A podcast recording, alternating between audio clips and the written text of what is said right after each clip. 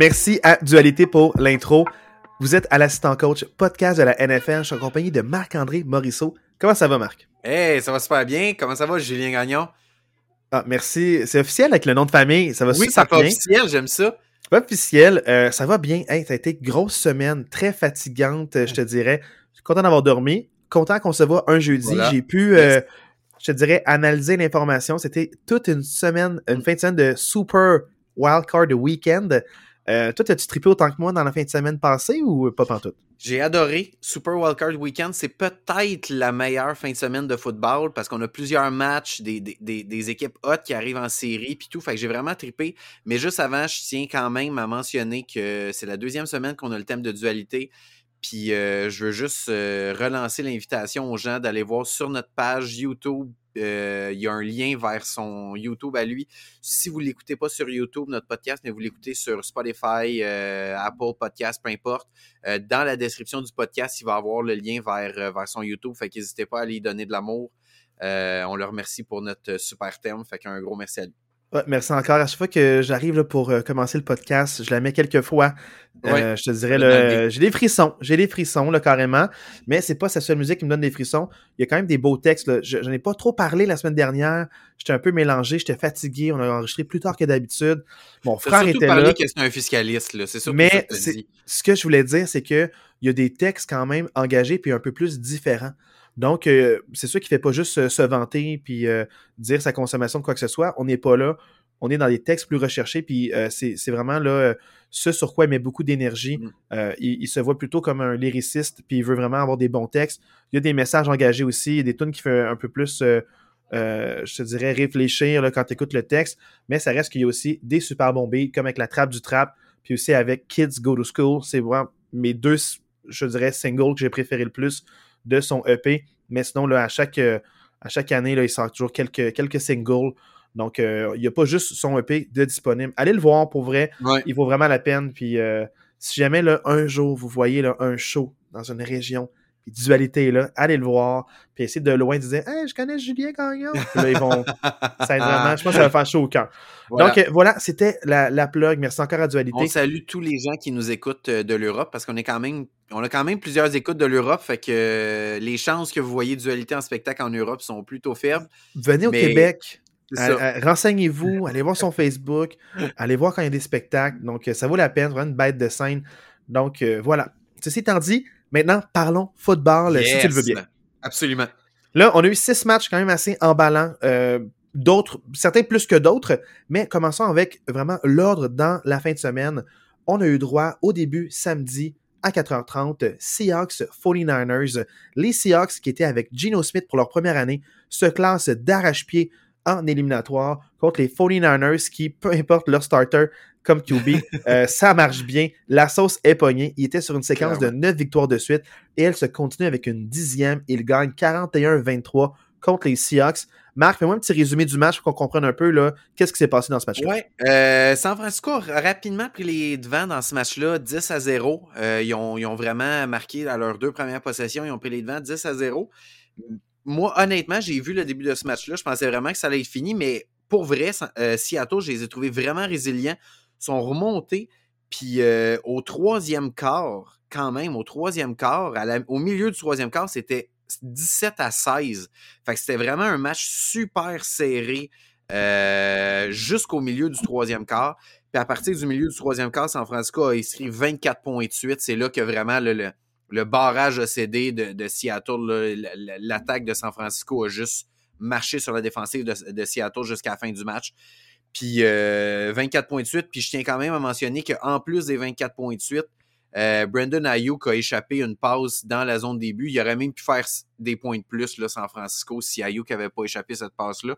Fait qu'une fin de match complètement à l'avantage de San Francisco pour un score là, qui se termine là, quand même clairement à l'avantage de San Francisco. Tu dis que c'était serré. Toi, tu as vu ce match-là dans ce moment-là ou non? fait, moi, c'est drôle.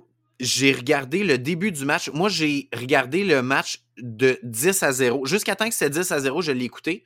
Après ça, je suis allé faire d'autres choses.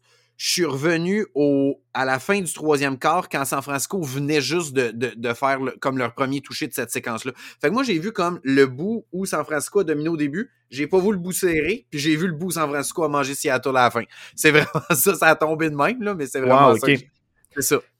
Moi, j'ai vu tout le match. Je vais pouvoir te parler du moment ben où c'était serré. Mais avant que j'en parle, est-ce que tu avais un sujet là, que tu voulais commencer? Peut-être euh, soit l'attaque des Seahawks ou la def des, de ben, moi, San Francisco? sérieusement, moi, je, dois lever mon chapeau à Seattle. Moi, je trouve qu'ils ont, de, malgré le score très serré, euh, ils ont quand même donné une opposition à San Francisco. San Francisco, moi, je pense que c'est vraiment juste une machine de football. Pour vrai, 41 points, 505 verges. C'est deux sommets cette saison. Ils n'avaient jamais atteint ces sommets-là cette saison. Ils font ça en première, euh, première ronde des séries éliminatoires. Puis pour vrai, moi, ce qui me fait le plus peur là-dedans, si je suis les prochains adversaires de San Francisco, c'est que San Francisco, comme je viens de dire, a écrit 41 points, 505 verges et on n'a pas vu Kettle du match. Moi, ça, c'est quelque chose que je me dis, ça veut dire qu'il y a encore de la place pour encore plus. Fait que, fait que San Francisco, c'est une machine de football. Moi, je l'ai vu quand c'était serré pour des gros premiers essais. Donc, tu aurais dû ne pas éteindre ton téléviseur. Il y, a deux, il y a deux catchs. Fait que tu, l'as vu deux fois. il y a deux catchs. il y a deux catchs. Quel deux catchs. J'ai vu ces deux catchs-là. J'ai comme Kettle en forme. Non, non, mais juste pour te dire, Kettle, euh, surtout bloqueur dans ce match-là, quand ça va bien, c'est pas un gars avec un gros ego. Mais moi, je voulais juste te dire que dans cette séquence de match-là, on dirait, même si les Seahawks menaient, amenaient 17-16, c'était serré. ce que j'ai remarqué des 49ers de la défensive, c'est que euh, ils se fait avoir par quelques gros jeux explosifs. C'est ça qui a mis des points pour les Seahawks.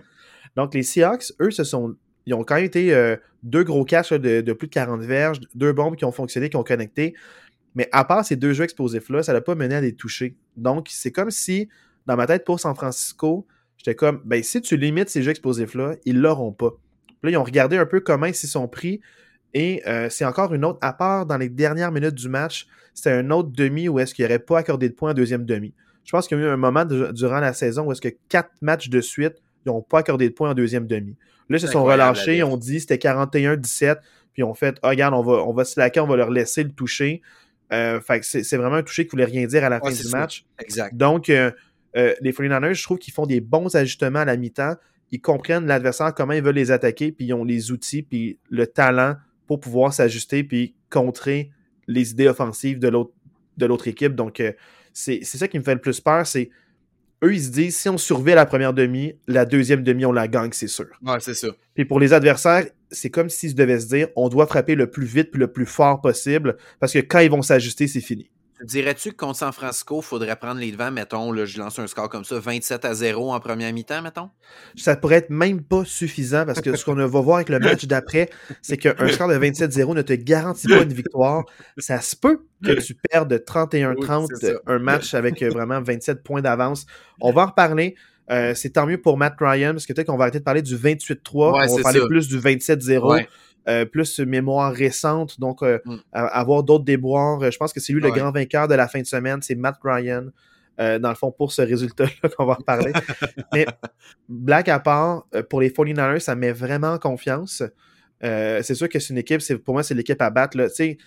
J'ai nommé la semaine dernière pour les favoris seulement parce qu'ils sont classés premiers, les Eagles. On dirait j'y crois pas tant que ça. C'est comme si dans ma tête, ils ont comme un 16% de chance de gagner. Puis tout juste derrière eux, c'est comme si les 49ers avaient un 15%. C'est comme si mm, parmi euh, les, les, 14 équipes en liste, euh, c'est comme euh, c'est les deux que je vois. S'ils se rendent au Super Bowl, je les vois gagner. Pas facile, mais je les vois gagner. Ils ont tous les outils, ils ont tous les, le talent et les armes pour ça. Donc, 49ers, moi, l'attaque me rassure qu'ils sont explosifs. Ça joue pas d'ego, ça joue gros. Debo Samuel aussi, un match, je pense que vers la fin du match, soit il était blessé, ils ont voulu le préserver, il jouait plus ou il jouait moins. Je sais pas ce qui s'est passé avec sa cheville. Il revient de blessure, blessure. aussi, Debo. Hein? Fait puis pour vrai, il a été vraiment utilisé. Là, 133 verges par la passe, puis il y a eu quand même des courses aussi, 32 verges par la course. Fait que, moi, je pense qu'à la fin du match, ils ont vraiment dit, là, euh, Slack, on va en garder pour la semaine prochaine, ouais, Debo. Il y a un moment où est-ce que euh, il fait une course, puis il se fait plaquer, puis il y a un gars des Seahawks qui tord la cheville.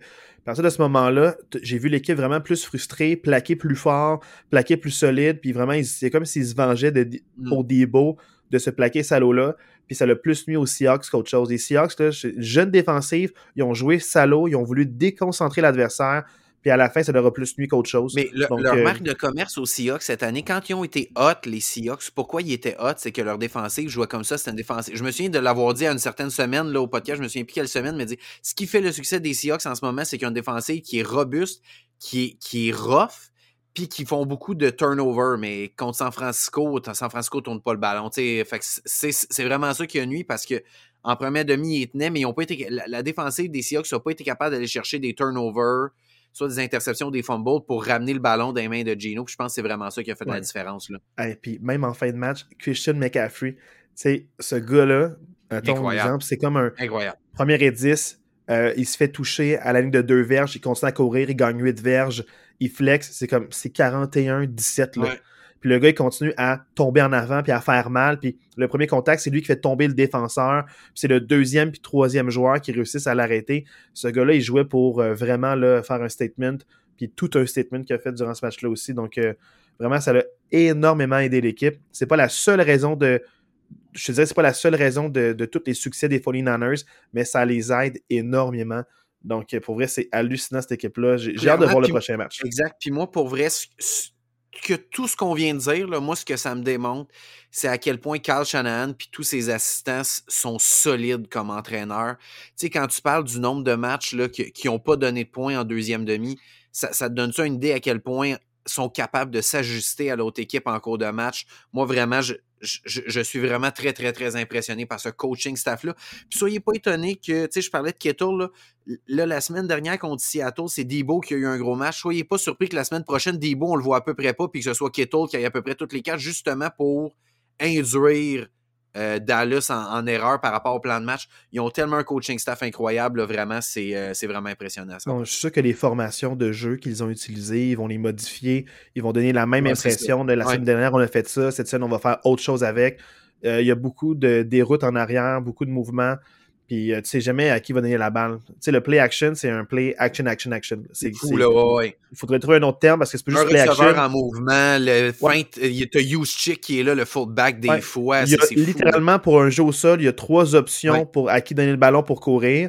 Le corps arrière devient une quatrième option de course viable avec Purdy.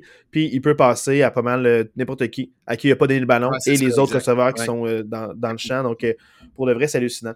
Avant de passer au prochain match, Marc, si tu le veux bien, j'aimerais qu'on parle un peu des Seahawks. Ils viennent d'être éliminés. Donc, il y aura peut-être du mouvement au niveau du coaching staff, euh, peut-être du mouvement au niveau du personnel, mais c'était une jeune équipe. Puis aussi, il y avait Geno Smith euh, comme première saison-là. Moi, on dirait que je vois ça comme une réussite, donc je ne suis pas déçu de les voir partir. Surtout avec la fin de saison chancelante qu'ils ont eue. C'est pas une surprise, surtout contre les 49ers. Mais comment est-ce que toi, tu les vois l'année prochaine? Est-ce que tu les revois encore en série ou ça va être difficile selon toi? Mais tu sais, clairement, si en début de saison, là, avant la semaine 1, on avait dit à Pete Carroll et à son équipe d'entraîneurs, tu vas faire les séries éliminatoires, Pete Carroll, il aurait signé ça sans même hésiter. À Seattle, c'était pas supposé d'être une saison où on faisait les séries éliminatoires, c'était supposé être une saison, sans dire de reconstruction, un peu de, de trouver développement de joueurs. peut-être. exactement. On avait changé de corps arrière, une jeune défensive. Fait moi, je pense que cette année pour Seattle, c'est une année qui est réussi clairement. Moi, je pense que faut pour les Seahawks, faut signer Geno Smith puis s'assurer qu'il reste avec nous pour les prochaines années. Moi, j'ai adoré ce que j'ai vu de ce gars-là. Puis moi, je pense que clairement, ça prend un ou deux vétérans en défensive pour accompagner ces jeunes-là. Tu, parlais un peu d'une défensive salaud, tu sais, que dès qu'ils ne te font pas de turnover, sont moyennement dans le match. Moi, je pense que ça prend un ou deux bons vétérans pour venir chapeauter tout ça. Par rapport à l'année prochaine, est-ce qu'ils sont capables de refaire les séries éliminatoires? Je veux pas dire non parce que pour vrai, j'aime l'attaque qu'ils ont, j'aime le projet qu'ils amènent avec justement Gino, Kenneth Walker de third qui est vraiment une belle option. T'as Metcalf, t'as Lockett, t'as une défensive qui se peut. Sauf que moi, l'année prochaine, ils sont quand même dans la NFC West. Puis la NFC West l'année prochaine, je vois San Francisco encore très fort. Moi, je pense que les Rams l'année prochaine vont revenir avec une équipe compétitive. Fait que tu sais, moi, je pense que ça risque d'être peut-être plus difficile pour Seattle l'année prochaine de, refaire les séries éliminatoires. Et qui sait les Cardinals s'il n'y a pas de déroute avec euh, les crises d'ego et d'attitude de, de Kyler ah, Murray ou sa blessure aussi. même s'ils ne reviennent pas une top équipe de la NFL, ils seront pas aussi. Il n'y aura pas une fiche aussi désastreuse que cette année Arizona l'année prochaine. Fait Parce, pour Seattle, ça va moi je pense que ça va être plus difficile l'année prochaine. Je sais pas pour toi, mais je me rappelle que Cardinals a eu des beaux flashs en défensive. Il y a eu quelques matchs où est-ce que la défensive a pris le contrôle de certains matchs pour donner à l'attaque un match plus facile aussi. Absolument. Donc, euh, tu sais, il y a des beaux éléments là aussi. Je sais pas trop, trop au niveau des signatures, qui revient, qui revient pas. Euh, chaque équipe est un peu euh, différente. puis je, je connais plus mes Steelers sur euh, les contrats, mais pour les autres, c'est plus. je le sais pas. Mais tu sais, pour Seattle, que, ouais, pour, Seattle pour vrai, j'ai de la difficulté à dire qu'ils vont faire les séries éliminatoires l'année prochaine. Pour, pour moi, c'est un peu comme ils, ils, vont se battre, mais je sais pas jusqu'à quel point. Là. OK, quand même. Ben, je, te, je, te, repartage sur plusieurs, sur plusieurs points. La seule affaire que je me demande, c'est plus est-ce qu'avec Kenneth Walker, justement, là, The Third, qui, euh, qui est extrêmement explosif, s'il ne se blesse pas aussi, il, connaît un peu plus comment se gager, puis contrôler, puis, euh, dans le fond, bien attaquer ses corridors de course, briser les plaqués, peut-être qu'il va être encore meilleur l'an prochain. Puis j'ai hâte de voir les recrues qui vont drafter, parce que c'est une équipe jeune, là, ils viennent de gagner de l'expérience, puis avec les autres recrues qui vont drafter, puis qui vont rajouter, ça va vraiment... Euh, ça, ça, peut aider les positions plus faibles. Je ne sais pas c'est lesquelles positions qui, eux, considèrent faibles, qui veulent améliorer mais ça peut être encore une division, là, comme l'année passée, c'était une division extrêmement compétitive qui est relevée.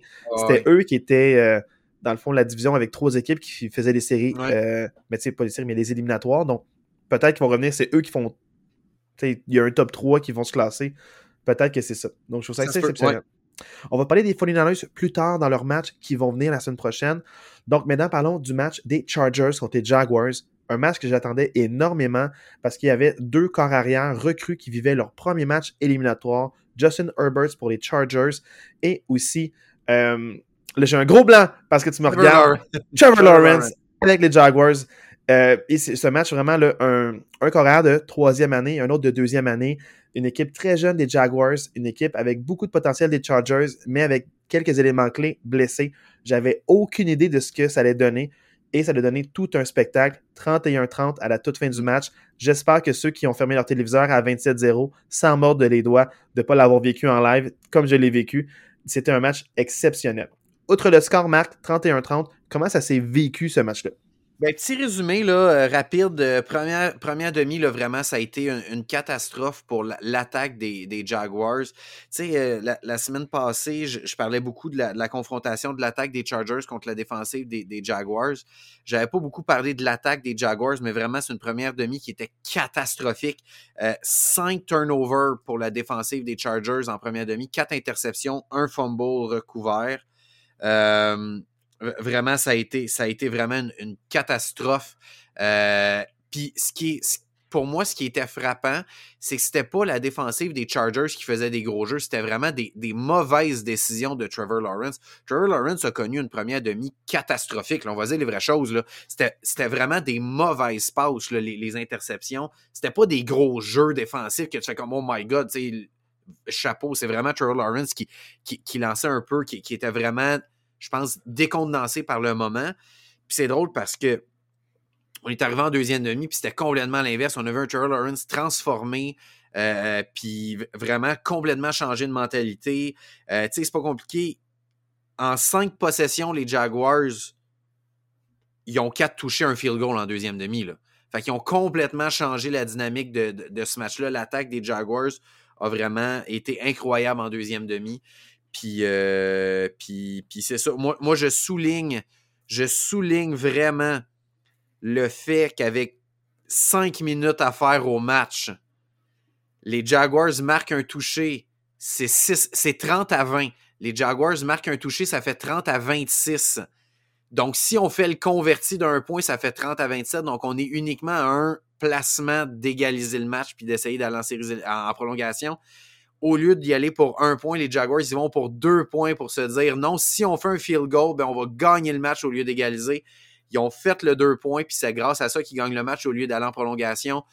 Chapeau à Doug Peterson, mon candidat pour être coach de l'année. Chapeau pour ce, ce guts-là, d'avoir confiance en son équipe. Euh, vraiment, j'adore cette équipe-là. J'adore, j'adore la tangente de cette équipe-là. J'adore ce coach-là. Quel deuxième demi. Marc, juste pour un peu mettre un petit peu plus d'emphase sur euh, Doug Peterson, euh, moi, j'ai écouté le match au complet. Mmh. Parce que euh, c'était un match, dans le fond, de samedi soir.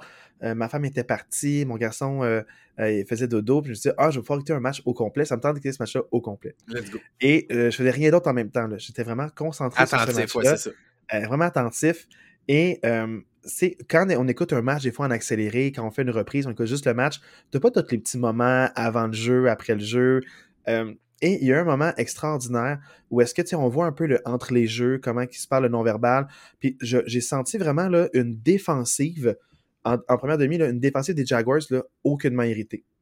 Aucunement irritée. Ils n'ont pas été ébranlés. Même après le quatrième, cinquième turnover, il y a cette équipe-là se tient, croit en eux, puis même, il allait encourager Trevor Lawrence pour faire comme Hey dude, on a ton back, là, il n'y a pas de stress. Là. Tu sais, ils, ils ont vraiment Ouais. été en contrôle, puis même après avoir arrêté de les toucher, la défensive était déçue, mais il revenait sur le banc, la tête haute, fière, puis il allait encourager Trevor Lawrence de comme Go get it. Tu sais, comme tout le temps. Je trouvais ça vraiment impressionnant de voir une défensive qui vient d'enca- d'encaisser comme, tu sais, hey, des, des courtes séquences, ils se reposent pas, ils sont tout le temps euh, sur le terrain, ils accordent toucher après toucher parce qu'il y a juste un, une courte possession, puis Exact. c'est Moi, comme moi, si- je veux vraiment insister là-dessus. Là, je te coupe, Ouais. mais je veux vraiment insister par rapport aux courtes possessions que pour vrai, en première demi, t'as beau avoir donné 27 points en une demi, la défensive des Jaguars n'a pas été pas bonne. C'est vraiment que les, les Chargers avaient toujours un court terrain à cause des, des revirements. La, la défensive Ouais. des Jaguars n'a pas grand-chose à se reprocher dans ce match-là. là. Mais tout ça pour cette prémisse-là, pour arriver au moment où il y a l'entrevue de mi-match. Et il parle à Doug Peterson. Il y a la reporter sur le terrain à côté, puis elle demande Hey, euh, Doug, tu sais, Doug, euh, beaucoup de revirements, le score, on n'est pas vraiment. On, on- on vient de marquer un touché à la toute fin de la première demi. euh, Est-ce qu'on partit là-dessus pour retourner au vestiaire pour un match d'espoir? En ce moment, vous avez juste l'audio, mais pour vrai, je, je me considère privilégié dans le visuel en plus de l'audio en ce moment. C'est du Je vis la reporter, là. Je, je suis la reporter. Et Doug Peterson, les larmes aux yeux, sortir pour pas pleurer. Il a le menton sur le menton, puis il dit juste On a beaucoup de fierté, on va revenir préparer. Puis euh, c'est sûr que c'est vraiment pas une première demi facile, mais on met tous les efforts pour revenir en force Mm. pour la deuxième demi. Puis il part sur le vestiaire, il était sur le bord de brailler. Il, il était émotif, il était pas bien, mais il a quand même. Il a quand même pas perdu patience, il a accepté l'entrevue, il savait que c'était son rôle d'entraîneur-chef de d'accorder cette entrevue-là, c'est décidé d'avance, ils savent que chaque entraîneur-chef va avoir une question, puis il il était prêt à ça, puis tu le vois que c'est il y a de la classe, puis le speech qu'il a dû donner dans le vestiaire pour ses joueurs, c'est incroyable. C'est incroyable parce que revenir en force, surtout, il faut rappeler que au moment où est-ce qu'il y avait le, le retour à la deuxième demi, les Chargers commençaient avec la balle. En plus. Donc, les Chargers ont dû être arrêtés. La défensive a fait euh, vraiment, là, genre, euh, je sais plus c'est quoi, mais c'était vraiment rapide. là. Le temps de possession était vraiment Je pas peux, je long. peux te, je peux te le dire. Regarde, je Ouais, combien de jeux, je là. me rappelle pas exact, c'était En combien de jeux? Je, vais- te le dire simple comme ça. Là. En deuxième demi, les Chargers ont eu quatre fois le ballon. OK? Quatre possessions. Trois des quatre possessions ont duré deux minutes et demie ou moins.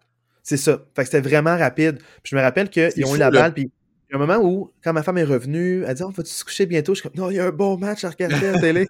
On est fatigué. Et il y a un moment où est-ce que je me couche dans le lit, un écouteur dans l'oreille, vous le savez, j'écoute sur mon cellulaire et non sur, la, sur ma grosse télé. Et là, je me suis dit Ah, les Chargers, ils mènent 30 à 20, mais si les Jaguars marquent un toucher là, ah, j'écoute la fin du match. Et je me suis dit, ça dépend de cette là parce que sinon, ils vont manquer de temps. Mais il leur reste clairement au moins deux Ouais, possessions. ça. Et je me dis, ah, je, vais, je vais regarder ça.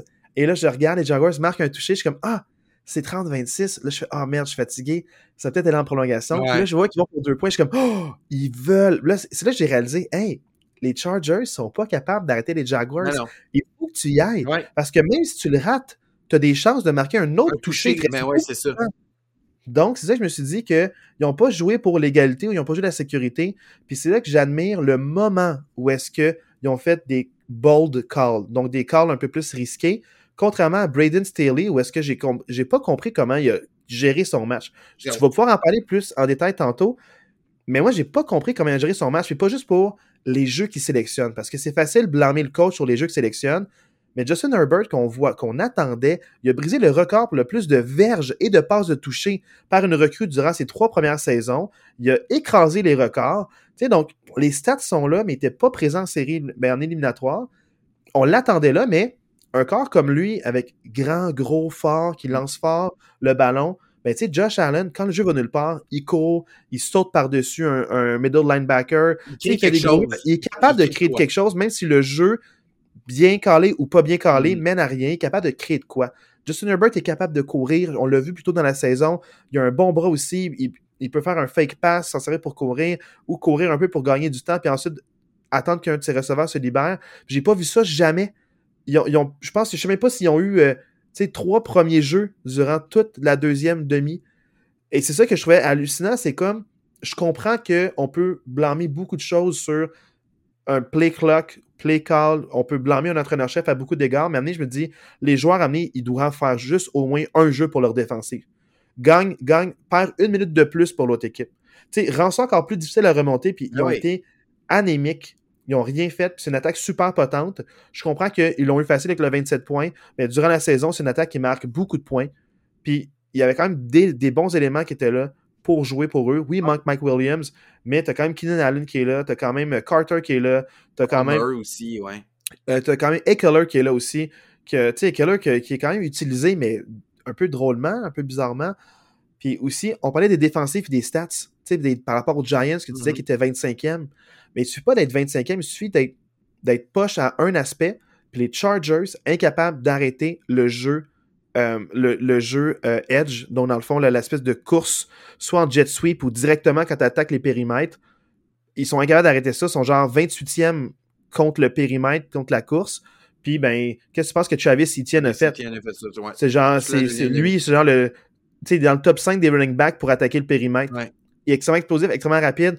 Euh, des fois, il, est comme sur le bord d'être plaqué euh, pour une perte, puis il déjoue le premier joueur, mm. puis il court. Tu avais Etienne qui a connu une deuxième demi incroyable. Je ne veux même pas checker ses stats, je ne les ai pas checkés, mais à la télévision, incroyable. Les premiers jeux que chiffres, il, a, il, a, fait une grosse les chiffres, là, tu le voyais dans le match, puis il a, aidé son corps recru. Lui-même, une recrue première saison, il a aidé tout le monde. Puis oui, les Jaguars ont marqué beaucoup de points souvent, mais ce que j'ai remarqué, c'est que leur identité, c'est vraiment la défensive. C'est cette défensive-là qui a gagné le match contre les Titans. Cette défensive-là qui a fait qu'ils sont en éliminatoire en ce moment. C'est cette défensive-là qui, a, pu arrêter les Chargers puis donner beaucoup de temps à son attaque. Puis quelle équipe, quelle histoire. Puis ça me fait peur un peu pour, euh, pour les Chiefs qui, euh, qui font leur entrée en scène la semaine prochaine. Ça me fait vraiment peur. Tu sais, je, suis d'accord avec toi. On n'a pas été tendre envers le coach en chef des Chargers là, euh, à l'assistant coach podcast. Ça fait quand même plusieurs semaines qu'on critique certaines choses. bon, on, va le dire aussi, le coordonnateur offensif. Puis je pense qu'il y a un autre, un autre coach aussi qui a été congédié là, suite à ce match-là. Je me souviens plus lequel. je pense le coach des. L'entraîneur euh, des corps. L'entraîneur des corps c'est ça. Mais, euh, tu sais, pour vrai, que tu mènes 27 à 0, ben, à la mi-temps, c'était 27 à 7 là, parce que les Jaguars ont fait un toucher à la fin de la première mi-temps, mais tu mènes 27 à 7, puis dans toute la deuxième demi, tu as juste 5 jeux par la course dans toute la, dans toute la demi. Tu sais, ça fait pas de sens. Tu as Austin Eckler qui est le gars qui a le plus de touchés dans la NFL dans, dans l'année. Tu lui donnes pas le ballon plus souvent que ça. Tu sais, c'est sûr que ça, c'est étrange un peu, mais comme tu dis, on peut pas se limiter à ça. Tu as quand même tu as quand même Justin Herbert qui est un, des corps arrière top 5 dans, cette, dans, cette ligue-là, puis qui ne trouve pas le moyen de faire quelque chose en deuxième demi. C'est quand même inquiétant, ça aussi. Euh, fait que, pour, pour, moi, pour moi, vraiment, on, peut s'éterniser comme on veut sur les Chargers, mais pour moi, chapeau aux Jaguars. Quelle remontée incroyable. Quelle équipe qui ne veut pas perdre. Quelle équipe qui, laisse tout sur le terrain depuis depuis le milieu de la saison, là, la sauce a vraiment pogné dans cette équipe-là. Euh, puis vraiment, chapeau, chapeau Jaguars, chapeau à eux qui, sont, qui ont trouvé une façon d'aller gagner, qui ont, qui, ont tout donné, qui ont tout laissé sur le terrain. Puis vraiment, moi, c'est, je suis vraiment plus fier des Jaguars que fâché des Chargers. Je sais pas si vous comprenez la nuance, là, mais pour moi, c'est vraiment plus ça. Euh. Je dis ouais à ta question comme si tu parlais à moi. non, mais... mais euh, pour faire un peu de sais, juste ajouter une petite nuance puis une petite une couche de plus à, mm. ton propos, c'est que les Jaguars aussi, euh, ils ont été mis dans cette, dans cette euh, position fâcheuse-là parce qu'ils ont encore recru, puis on sait jamais en éliminatoire comment euh, une première expérience peut t'affecter. Puis si c'était pas de Trevor Lawrence qui, lance vraiment plusieurs passes atroces, mal visées, et que ses nerfs un peu perdent le contrôle, si c'était pas de ça, peut-être qu'il aurait eu plus facile contre les Chargers, puis on parle pas de la grosse remontée. Exact, c'est ça. Donc, pour moi, c'était la meilleure équipe sur le terrain. Peut-être aussi les groupes le plus unis, le plus soudés, surtout face à cette adversité-là, la manière qu'ils ont répondu. Et quand tu parles de chapeau Jaguars depuis le milieu de la saison, ils ont fait le move aussi, on inclut le GM là-dedans, d'échanger Robinson aux Jets, de faire de la place à Travis Etienne, puis d'impliquer encore plus Zay Jones, puis de l'intégrer au plan de match, puis le, développement de l'attaque, puis l'intégration des joueurs. On blâmait beaucoup Christian Kirk aussi en début parce qu'il était payé énormément, a eu quelques beaux matchs, mais pas tant que ça, comparativement aux autres qui étaient payés autant dans d'autres équipes. Ça a pris du temps avant que tout le monde ait ses chiffres, mais quand ça marchait, ça marchait énormément bien. Donc, pour moi, les Jaguars, ils ont vécu beaucoup d'adversité. Ils ont dû intégrer un peu le plan de match, se découvrir. Là, je pense qu'ils savent ils sont qui. Puis c'est dangereux pour les autres équipes de, 100% de la NFL. 100%. Maintenant, parlons des Chargers pour l'an prochain. Tu en as parlé un peu. Moi, je pense que pour l'an prochain, on sait que depuis plusieurs années, ils ont tous les éléments. La seule chose qui m'inquiète, c'est pour moi, l'année prochaine va être très charnière. C'est peut-être une année pivot parce que c'est euh, la quatrième année de Justin Herbert. Oui, tu as l'option pour euh, c'est comme c'est un. cinquième, Comme il est au premier tour, tu as, l'option, dans le fond, de la cinquième année parce qu'il est drafté au premier mm-hmm. tour. Mais c'est que là, tu vas avoir un nouveau euh, euh un coach à l'attaque, un offensive coordinator, un nouveau entraîneur des corps arrière pour essayer de le performer. Puis là, il te reste deux ans où il est cheap. Fait que tous les éléments que tu as autour de, de lui, que tu as payé, que tu as payé Mike Williams, que tu as payé Eckler, que tu as payé comme une coupe de monde autour de lui, il y a un moment, Keenan Allen aussi, il y a un moment où est-ce que là, il va plus être cheap, il va être payé énormément cher. Il faut que tu le développes comme il faut. Il faut que tu l'amènes le plus loin possible. Je pense que l'année prochaine, c'est l'année pivot parce que d'ici deux ans, ça se peut qu'il ne soit plus compétitif. Puis peut-être qu'on va parler de fenêtre des séries. Peut-être qu'ils vont être exclus de ça. Dépendamment de comment ils l'amènent parce que à cause de toutes les stats et les chiffres, c'est sûr qu'il y aura un gros contrat. En, fait, même, c'est drôle parce que moi, le mot pour mot, je, vais te lire ce que j'ai écrit sur mes notes. J'ai écrit pour moi, les, Chargers, ça va être difficile de ramener tout le monde. Parce que même si Justin Herbert n'a pas le plus gros des contrats de corps arrière, il y a énormément de joueurs qui sont, sont très bien payés dans cette équipe-là. Il y a une ligne à l'attaque qui prend beaucoup de, beaucoup de place sur leur masse salariale parce qu'il y a une bonne ligne à l'attaque. C'est pas pour rien qu'à Keller, il y, a autant de, il y a autant de succès que ça. Ils ont vraiment une bonne ligne à l'attaque. Défensivement, ils ont des gros salaires aussi. Fait que il va falloir qu'ils se posent des questions aussi. Mais ils font pas le travail défensivement. je pense qu'ils ont un ménage à faire dans la défensive.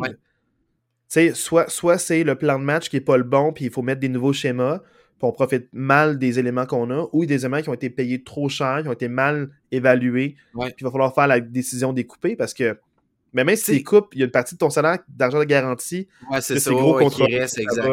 Ça va, ça Bosa, pas, celui qui joue au San Francisco, mais celui qui joue pour les Chargers. Bosa qui a, qui a, Joey Bosa qui a pris deux pénalités vraiment stupides dans ce match-là en passant. Mais tu sais, il a un très gros salaire, mais cette saison, là, on l'a à peu près pas vu, Joey Bosa. Il n'a a pas eu une très grosse saison, là, tu sais. Fait que... Il a eu beaucoup de blessures, il a joué blessé aussi, mais c'est ça. le. C'est, si tu joues blessé, tu mets moins de bons tapes sur la place, ça nuit ton prochain contrat. Si t'es pas là, les gars, ils font comme, hey, tu sais, c'est touché pour un athlète qui est blessé, de, à quel point tu joues pas à 100%, puis tu veux aider l'équipe, mais tu veux t'aider toi aussi, tu veux pas être joué mal. On dirait qu'il n'y a pas de bonne solution à est-ce que tu joues ou pas blessé? Mais quand tu es en éliminatoire, on dirait que tu prends ta chance, tu joues le match, là, même s'il est blessé euh, au bas du corps. Là. Je pense qu'il est blessé à une hanche là, ou à, en anglais, on dit groin. Fait que c'est genre laine. Groin, c'est laine, je pense, ouais. Laine. C'est la région du. En tout cas. Dans ce coin-là, -là, c'est ça. Du bas du corps, en haut des genoux, en bas de la ceinture, plus pas de la ceinture que des genoux. Euh, il y a une région, là, c'est ça, c'est cette place-là. On passe à Miami Buffalo? En fait, mais avant, juste dernière chose sur les Chargers, c'est que tu m'as fait penser, tu sais, ça dure à ramener tout le monde. Euh, aussi, je pense que pour économiser sur les corps, souvent ils ne prennent pas la cinquième année d'option, ils vont le signer plus tôt parce qu'à chaque année, la masse salariale peut augmenter, les deals de télévision augmentent, ils vont vouloir le signer plus tôt. c'est vraiment des choix crève-cœur. Mm pour vrai, les Chargers, c'est j'ai vraiment hâte de voir la off-season parce que la AFC va être encore très, très, très loadée l'an prochain. Donc, ça va pas être facile de refaire les éliminatoires. Maintenant, parlons du prochain match. Le match, les Dolphins contre les Bills. Rappelons-le, les Bills, c'était dans le fond euh, un premier vrai match suite à la blessure de Damar Hamlin. Donc, c'était un peu le, le, premier match à domicile en plus suite à cette grave blessure-là. Et les Dolphins, d'arrache-pied, ont fait les séries parce que les Jets n'ont pas été capables de marquer un touché à leurs trois derniers matchs, particulièrement contre les Dolphins. Alors, les Jets, ont à vous, de n'avoir pas fait que mes Steelers passent, mais aussi de récompenser les Dolphins d'avoir un match en éliminatoire, malgré le fait qu'ils ont mal géré la blessure de Tua. Je suis critique. ils ont quand même bien fait, les Dolphins. Il faut quand même le dire. ils ont bien fait de pas le faire Ils ont, bien, paru, ils ont bien paru dans ce match-là, les Dolphins. Euh, ça avait quand même mauditement mal commencé, on va dire les vraies choses. Que tu me fasses ton topo, juste mentionner que les Bills l'ont emporté 34-31 dans un match extrêmement serré. Maintenant, Marc, parlons un peu plus de match en, Yes. C'est un match qui avait vraiment très, très mal commencé pour les, pour les Dolphins. Les Bills menaient 17 à 0 avec 8 minutes à faire au deuxième quart. Fait qu'il restait 8 minutes avant la mi-temps. Puis les Bills étaient en plein contrôle de ce match-là. L'attaque des Dolphins allait nulle part. L'attaque des Bills fonctionnait bien. C'était 17 à 0. Euh, puis là, whoop, soudainement, une interception, un très, très long retour de beauté de dégagement, une autre interception. Puis soudainement, c'est 17 à 7, puis il reste 30 secondes de jeu avant la mi-temps. Fait qu'on est passé de 17-0 à 17-17 en à peu près 7 minutes de jeu. Vraiment, les Dolphins, avec deux interceptions puis un long retour sur les unités spéciales, ont complètement viré ce match-là de bord. Puis bon, les Bills ont réussi à faire un placement avec, quelques, avec quelques secondes à faire au cadran à la mi-temps pour aller à 20 et 17, mais vraiment, cette fin de première mi-temps-là a donné le ton pour une deuxième mi-temps. Puis même en deuxième mi-temps, suite à un échappé retourné pour un toucher. Les, les, Dolphins ont même pris les devants dans ce match-là. Euh, vraiment, contre toute attente. nous autres, on le disait la semaine passée, on voyait même pas comment Miami pouvait être compétitif même dans ce match-là. Puis Miami a même réussi à prendre les devants euh, en, deuxième demi. Euh, finalement, bon, les, Bills ont, réussi à gagner ce match-là par la peau des fesses. Mais chapeau à Miami, puis moi, je veux quand même lever mon chapeau à Mike McDaniels qui fume la vapoteuse sur les lignes de côté pendant qu'il colle les jeux. Est-ce que euh, c'est vraiment une vapoteuse? Ben, en tout cas, il soufflait pour se chauffer les, en tout cas, C'est louche tout ça. C'est louche. Mike. What a man. Fait que, fait que voilà, fait que je, veux quand même dire chapeau. Je suis fatiguant avec ça, Julien, mais pour toi, là, mettons qu'on jase, là, euh, je suis fatiguant, ça fait une couple de fois j'en parle. C'est quoi la. C'est quoi la différence dans ce match-là? Eh bien, cette prémisse-là, tu peux dire trois choses différentes.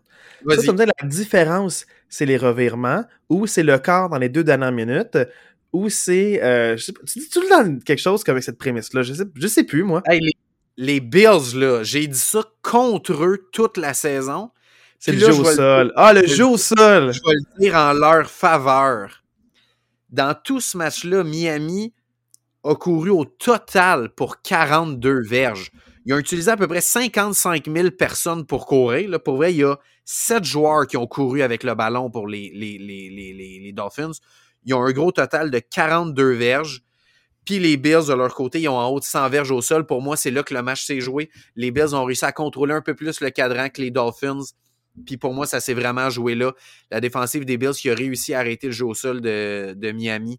Euh, fait que moi, je pense que ça s'est vraiment joué là. Tu sais, Thompson, Thompson, c'est vraiment étrange quand même. Là. Pour vrai, tu regardes juste ses statistiques puis tu comprends même pas pourquoi les, les, les Dolphins sont dans ce match-là. 18 en 45. non, mais pour avoir vu le match. ce que je veux dire, c'est que des fois, les statistiques, il ne faut pas, faut pas regarder ça parce que si tu regardes juste 18 en 45, tu dis, ah, qu'il y a eu un match dégueu, mais ils ont quand même été dans le match tout le long, le Miami, là, tu sais. Mais ce que je voulais dire par rapport à, à Thompson, c'est qu'il n'a vraiment pas été wow. Puis il y a beaucoup de moments où est-ce qu'ils ont eu des courts terrains suite à des revirements, puis ils ont juste eu un placement. Ouais, c'est ça. Fait, il n'a pas vraiment été comme euh, une pierre d'assise, il n'a pas été constant, il y a eu des beaux flashs, mais les receveurs de Miami, au premier quart, ils ont échappé tellement de ballons. Waddle, genre, à lui tout seul, quatre passes échappées. je capotais, je comprenais pas. Puis aussi, juste pour dire, Josh Allen, il y a, eu beaucoup de critiques là, sur ESPN, puis autres, puis whatever.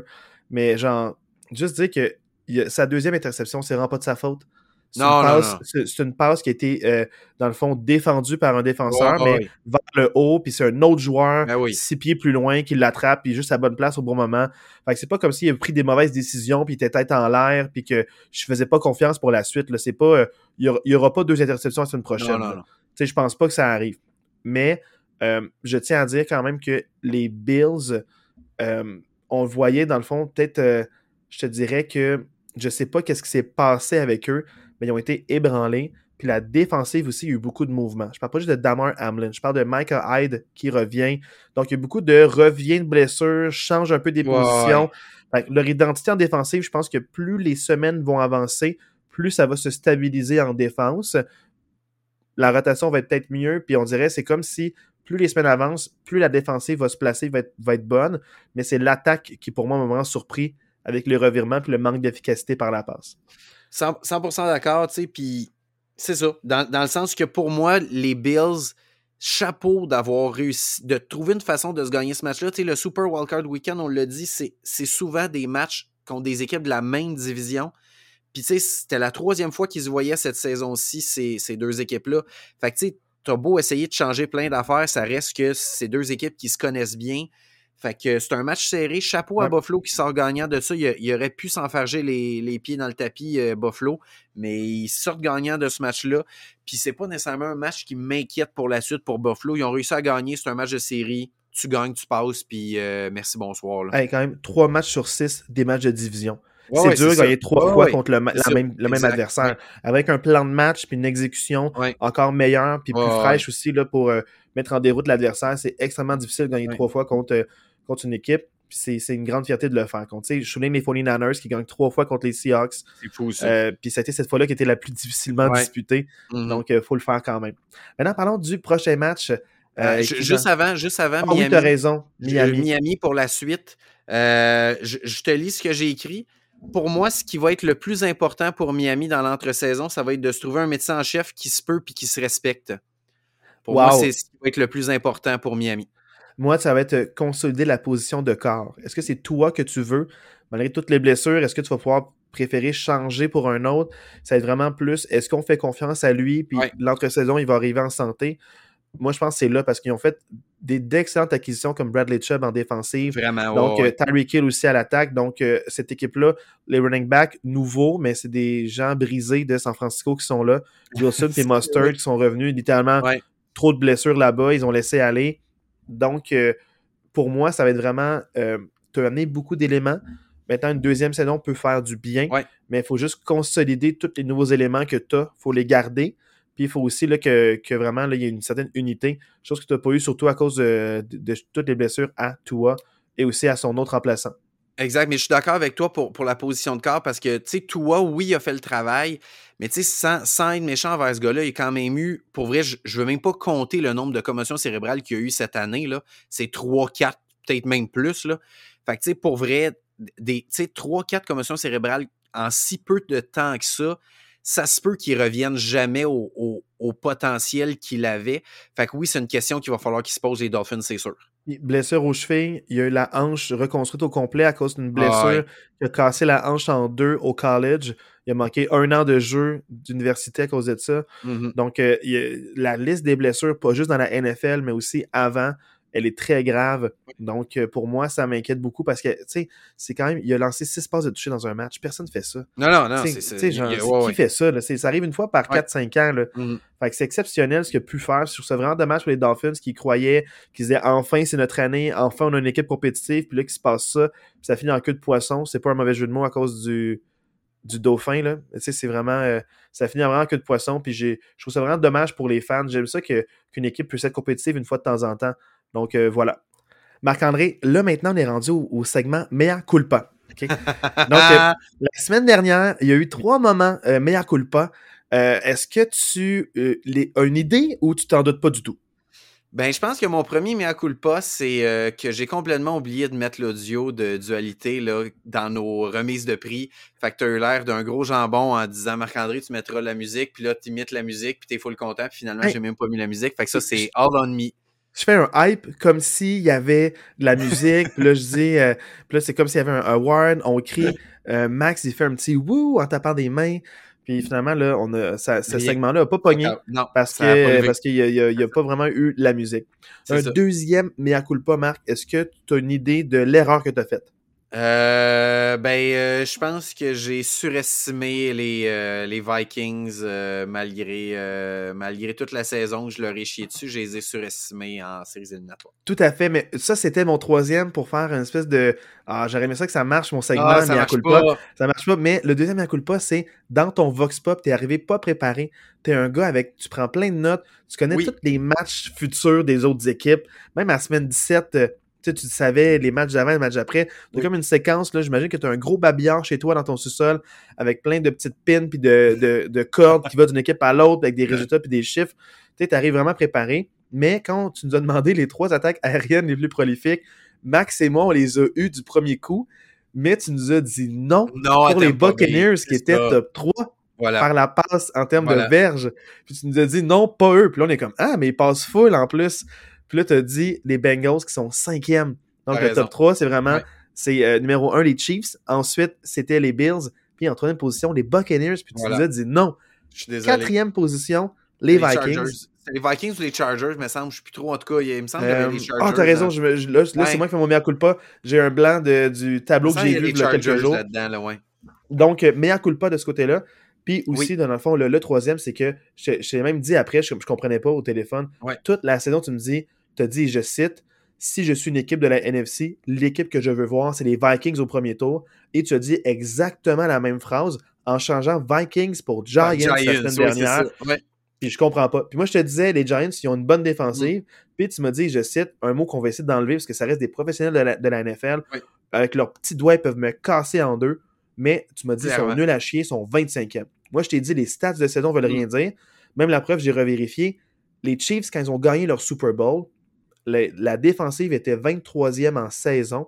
Mais parmi les, toutes les équipes qui ont fait les éliminatoires, elle s'était classée troisième meilleure défensive mm. après ça. Donc, quand on sait jamais, il faut toujours se renseigner, est-ce que ça cause des blessures, des signatures, des ajouts, qu'est-ce qui s'est passé, changement de coach, il y, a toujours plein d'événements qui se passent, mais les Giants, euh, avant qu'on parle de ce match-là, ont gagné 31-24 et c'était Daniel Jones à la position de corps contre Kirk Cousin. Donc, euh, un match-up qu'on n'est pas habitué de voir, qui était dans le fond les Giants en éliminatoire pour la première fois depuis six ans contre les Vikings avec Kirk Cousin, puis une attaque super prolifique de Justin Jefferson. C'était le clash entre l'attaque des Vikings et contre la défensive des Giants. Et les Giants ont eu le dernier mot avec 31-24. Et faites à noter une petite statistique vraiment intéressante de l'histoire de la NFL.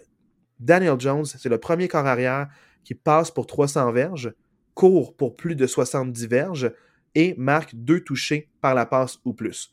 Donc, il y a eu des grands corps, des grandes mm. performances, mais ça a été un jack of all trade. Il a couru quand c'était nécessaire, il a passé quand c'était nécessaire. Puis il a été vraiment là, il y a eu même mis sur cette attaque-là. Et c'est une des grandes raisons pour lesquelles ils savent marquer 31 points. Puis toute la saison, je disais, il marque en moyenne 20 à 24 points. Si tu marches plus que 24 points, tu es assuré de la victoire. Et moi aussi, j'étais mis en déroute. Je ne les voyais pas gagner par un haut score. Je voyais les Giants gagner par un plus petit score que ça. Et ça, ça m'a vraiment surpris. Marc, comment s'est passé ce match-là? Peux-tu faire un petit résumé de ce match-là? En fait, les Vikings ont pris les devants rapidement 7 à 0 mais euh, ils n'ont pas vraiment été en contrôle du match parce que rapidement, les Giants sont revenus avec trois, trois possessions avec des, des, des points. Euh, les Giants ont pris les devants 17 à 14. 17 euh, à 7, excuse, 17 à 7. Après ça, les Vikings sont revenus 17 à 14. Bon, là, on s'est échangé une coupe de toucher, blabla. on s'est ramassé au quatrième quart avec une égalité de 24 à 24. Et après cette égalité-là de 24 à 24, les Giants ont réussi à mettre un toucher sur le tableau, prendre les devants 31-24. Les Vikings avaient le ballon avec euh, trois minutes à faire. Puis c'est là qu'on reconnaît les grands corps euh, s'ils sont capables de faire pousser en fin de match. Et puis Kirk Cousins n'est pas un grand corps. C'est un bon corps, mais c'est pas un grand corps, Kirk Cousins. Ils n'ont pas été capables de remonter le terrain. Et puis euh, les Giants ont gagné là-dessus. Dans le fond, 31-24, euh, la victoire pour les Giants. Moi, ce que je trouve vraiment impressionnant par rapport à cette victoire-là, c'est que les Giants ont gagné et la défensive a fait tout un travail pour avoir vu le match, plus la deuxième demi que la première demi ce que j'ai remarqué, c'est que les Giants ont eu une bonne défensive, mais ont limité les gros jeux. Ils n'ont aucun sac, aucun revirement, mais dans ma tête, ils ont joué un match exceptionnel. C'est comme s'ils se sont dit je fais mon assignation et je sais pas d'en faire trop, je sais pas de, me compromettre pour une interception, de me compromettre pour un sac du corps, je limite le terrain, je limite les gains. Ils ont joué leur assignation de main de maître, le coach a eu euh, tout un travail à faire pour les schémas défensifs. Les Giants, là, ils ont vraiment là, mis beaucoup de pression sur Kirk Cousin, mais ils n'ont jamais été capables d'avoir le sac et ils n'ont aucun revirement, mais ils l'emportent 31-24, comme, on le disait avec un Justin Jefferson qui était en, en route à deux matchs à faire pour la saison pour le record de verge par la passe.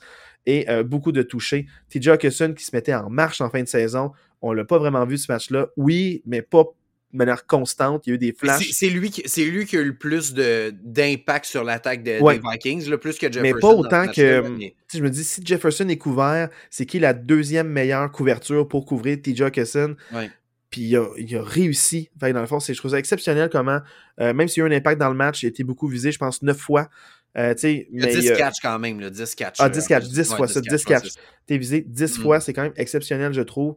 Donc, euh, pour moi, ça, ça, ça s'explique simplement que les Giants se sont dit tu vas nous battre de manière méthodique petit à petit, puis tu seras pas capable de mettre des 10-12 jeux dans une séquence. Parce que souvent, les, les Vikings, ça marque des points, c'est 3-4 jeux, c'est explosif. Ah c'est genre une minute et demie, deux minutes mm. max d'attaque, puis ils ont marqué un touché, puis ils ont, eu deux jeux de 40 verges. Tu sais, souvent, c'est ça. Et là, ils ont dit, tu ne battras pas par ça, fais tes checkdowns, puis vas-y méthodiquement, parce que nous autres, on va t'empêcher, on va t'empêcher les passes de plus de diverges, puis ils ont réussi.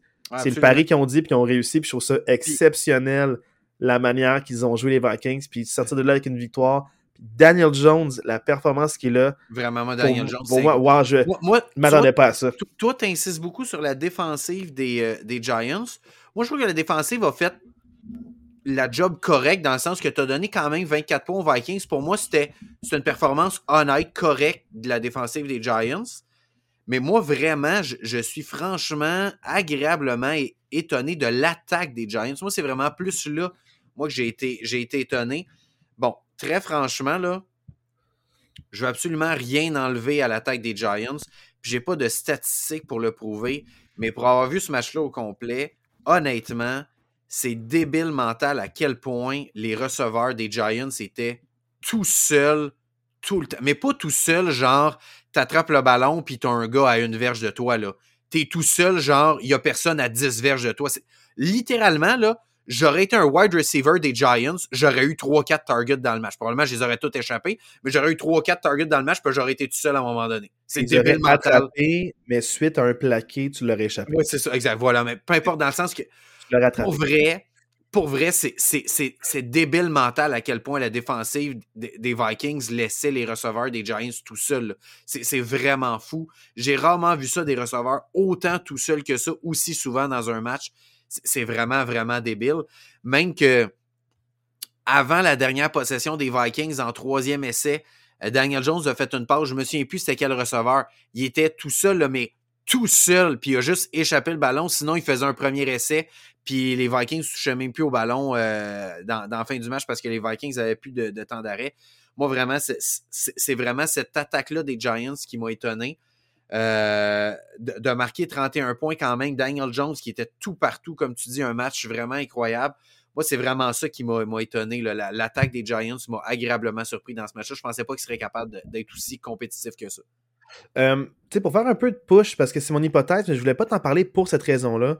Mais tu sais, parce que Barkley, c'est que c'est sûr que le running back étoile des Giants, c'est vraiment une belle saison, il reste en santé, puis un bon schéma de jeu. de ce que j'ai remarqué des Vikings, c'est qu'ils n'ont pas le choix de loader la box. Souvent, ils mettent beaucoup de joueurs de ligne. Dans le fond, ils en mettent comme 5-6 pour vraiment bien couvrir le jeu au sol. Fait que ce que j'allais dire, c'est que souvent, quand Barkley brise son premier plaqué, c'est là qu'il des jeux explosifs et il court pour 20-30 verges parce qu'il n'y a, y a, pas d'entre-zone, il n'y a pas de deuxième, il n'y a pas de secondaire. Tous les linebackers sont vraiment upfront pour essayer de créer un plaqué ou créer un mm. contact pour le ralentir, puis qu'il y ait de l'aide externe pour venir compléter le plaqué. Mais c'est quand il brise un plaqué, il est tellement gros tellement explosif sur ses pas de côté, à gauche puis à droite aussi. Il change de corridor, il spin. Je suis comme, fou, wow, un gars aussi costaud puis large d'épaule, aussi athlétique pour tourner puis spinner. Il est incroyable. Il brise les plaqués comme, ça, comme jamais. Mais donc, moi, peut-être que parce que il est tellement une menace à la course que ça fait que c'est plus du, du homme à homme, la couverture de zone avec des zones plus larges. Ça, fait que c'est là que s'ils trouvent l'entre-zone, ben, ils, vont trouver l'entre-zone et les receveurs vont être seuls pour les Giants. je pense que ça, Barkley ouvre beaucoup les receveurs de passe des Giants. Puis ils ont fait le ménage des Giants dans, le, dans leur wide receivers parce qu'il y avait beaucoup, ça ne transformait pas. Il y en a qui ont échangé. Tony, euh, Tony euh, pour les Chiefs, a été échangé. Euh, ça, c'était vraiment, je pense, à cause du contrat. Je pense que c'est vraiment une question de plus masse salariale, le contrat. C'est pas qu'il l'aimait pas, c'est pas qu'il est pas bon. Il est incroyable, ce gars-là. Je fais le premier tour aussi mais ils ont, fait des confiances à des recrues, des gens du practice squad qui ont monté, ils ont libéré euh, des joueurs autonomes, donc ils ont vraiment fait des gros sacrifices. Euh, pas d'ego, ils ont fait jouer les gens qui sont bons, les gens qui sont là, les gens qui mettent de l'effort, puis ça paye en fin de saison. Donc euh, bravo à eux pour les Giants. De, ils se sont trouvés durant la saison aussi. Puis je te parlais d'un corps mobile, Daniel Jones, premier d'avoir de match, semaine 2 ou semaine 3. Je pense que quand ils nous ont un peu. tu sais, premier signal d'alarme, c'est quand on a vu 2-0, comme Hey, Julien va voir ce match-là. Je t'ai dit, Hey, Daniel Jones est vraiment mobile blessure aux chevilles. Là, je pense que vraiment ses chevilles sont à 100%. Le reste du corps, je ne le sais pas, mais il est mobile, il court, puis il gagne des précieuses verges avec ses pieds aussi. Donc, tu n'as pas le choix d'avoir quelqu'un pour lui aussi. Il faut que tu aies quelqu'un qui couvre puis qui est assigné à Daniel Jones. encore plus une aide pour libérer les receveurs de passe.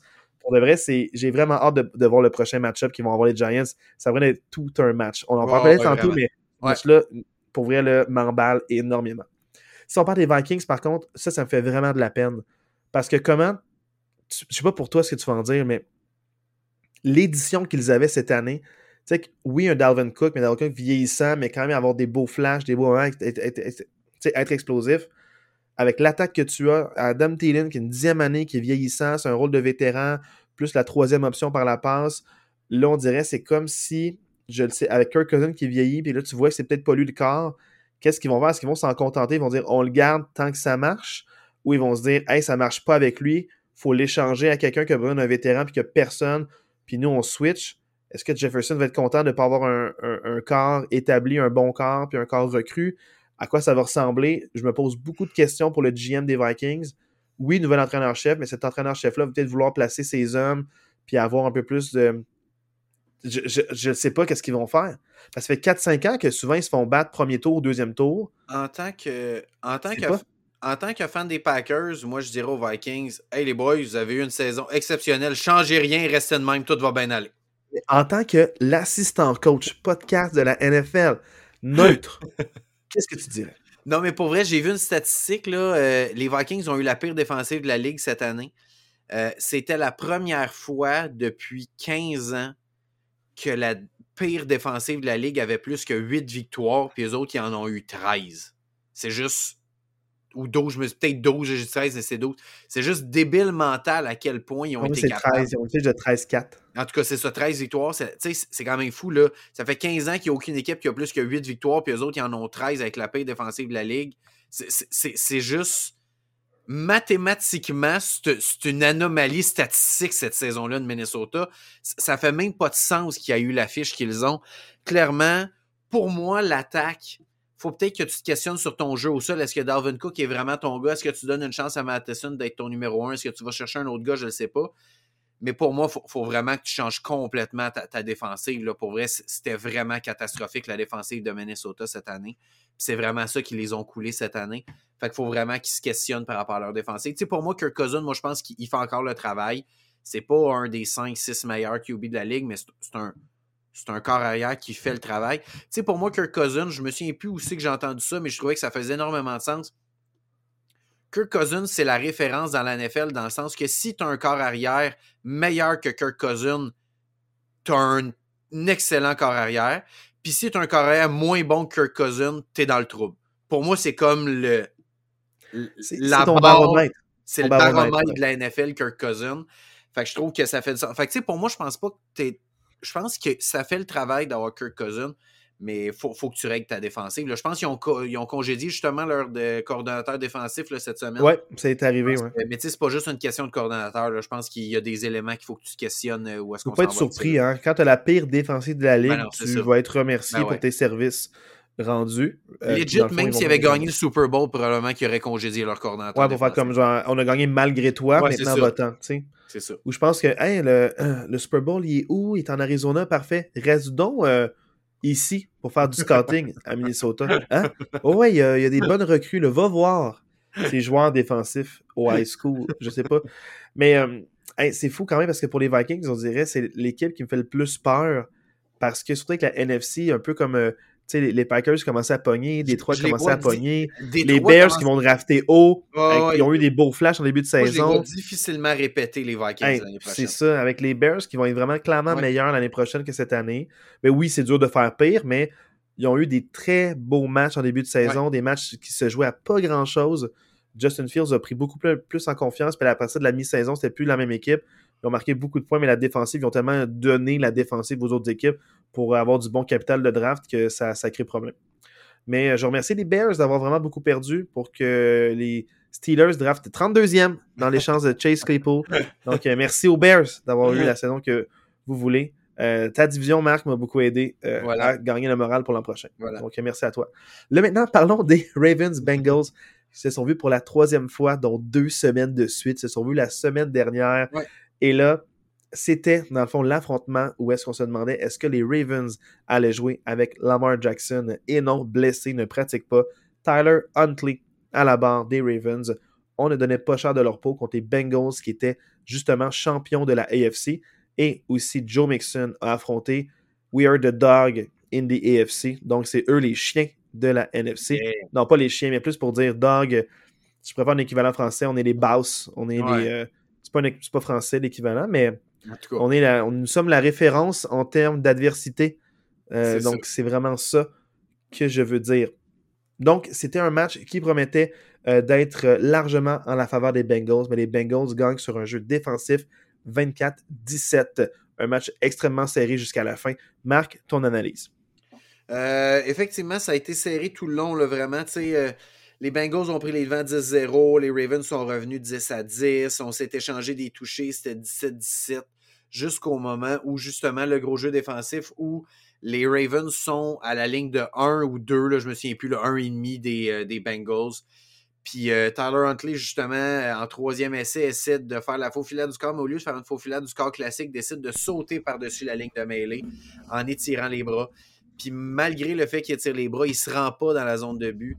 Puis les Bengals font perdre le ballon à Huntley. Le ballon tombe directement dans les mains de Hubbard, un joueur défensif des Bengals, qui court 98 verges jusque dans la zone de but de l'autre côté. Je souligne quand même l'effort de Mark Andrews qui l'a suivi tout le long et qui a tout donné pour essayer de l'arrêter. Mais, Match je euh, t'arrête. Mark Andrews qui était sur le sommet de la pile derrière Huntley. En plus, il a dû s'enlever de la pile puis essayer de courir assez vite pour le rattraper. Il était à quelques pieds seulement. Passé à un cheveu, là, Il est passé à un cheveu, pour de vrai, wow.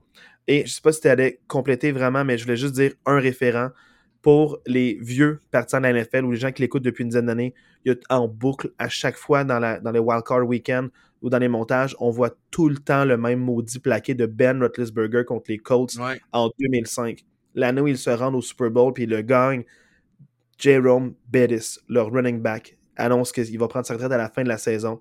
Ils sont contre les Colts. Ils gagnent 21-18. Ils ont la balle à la ligne de une verge et il fait le même saut que Tyler Huntley et il se fait enlever la balle des mains parce que dans le fond, un joueur pousse la balle.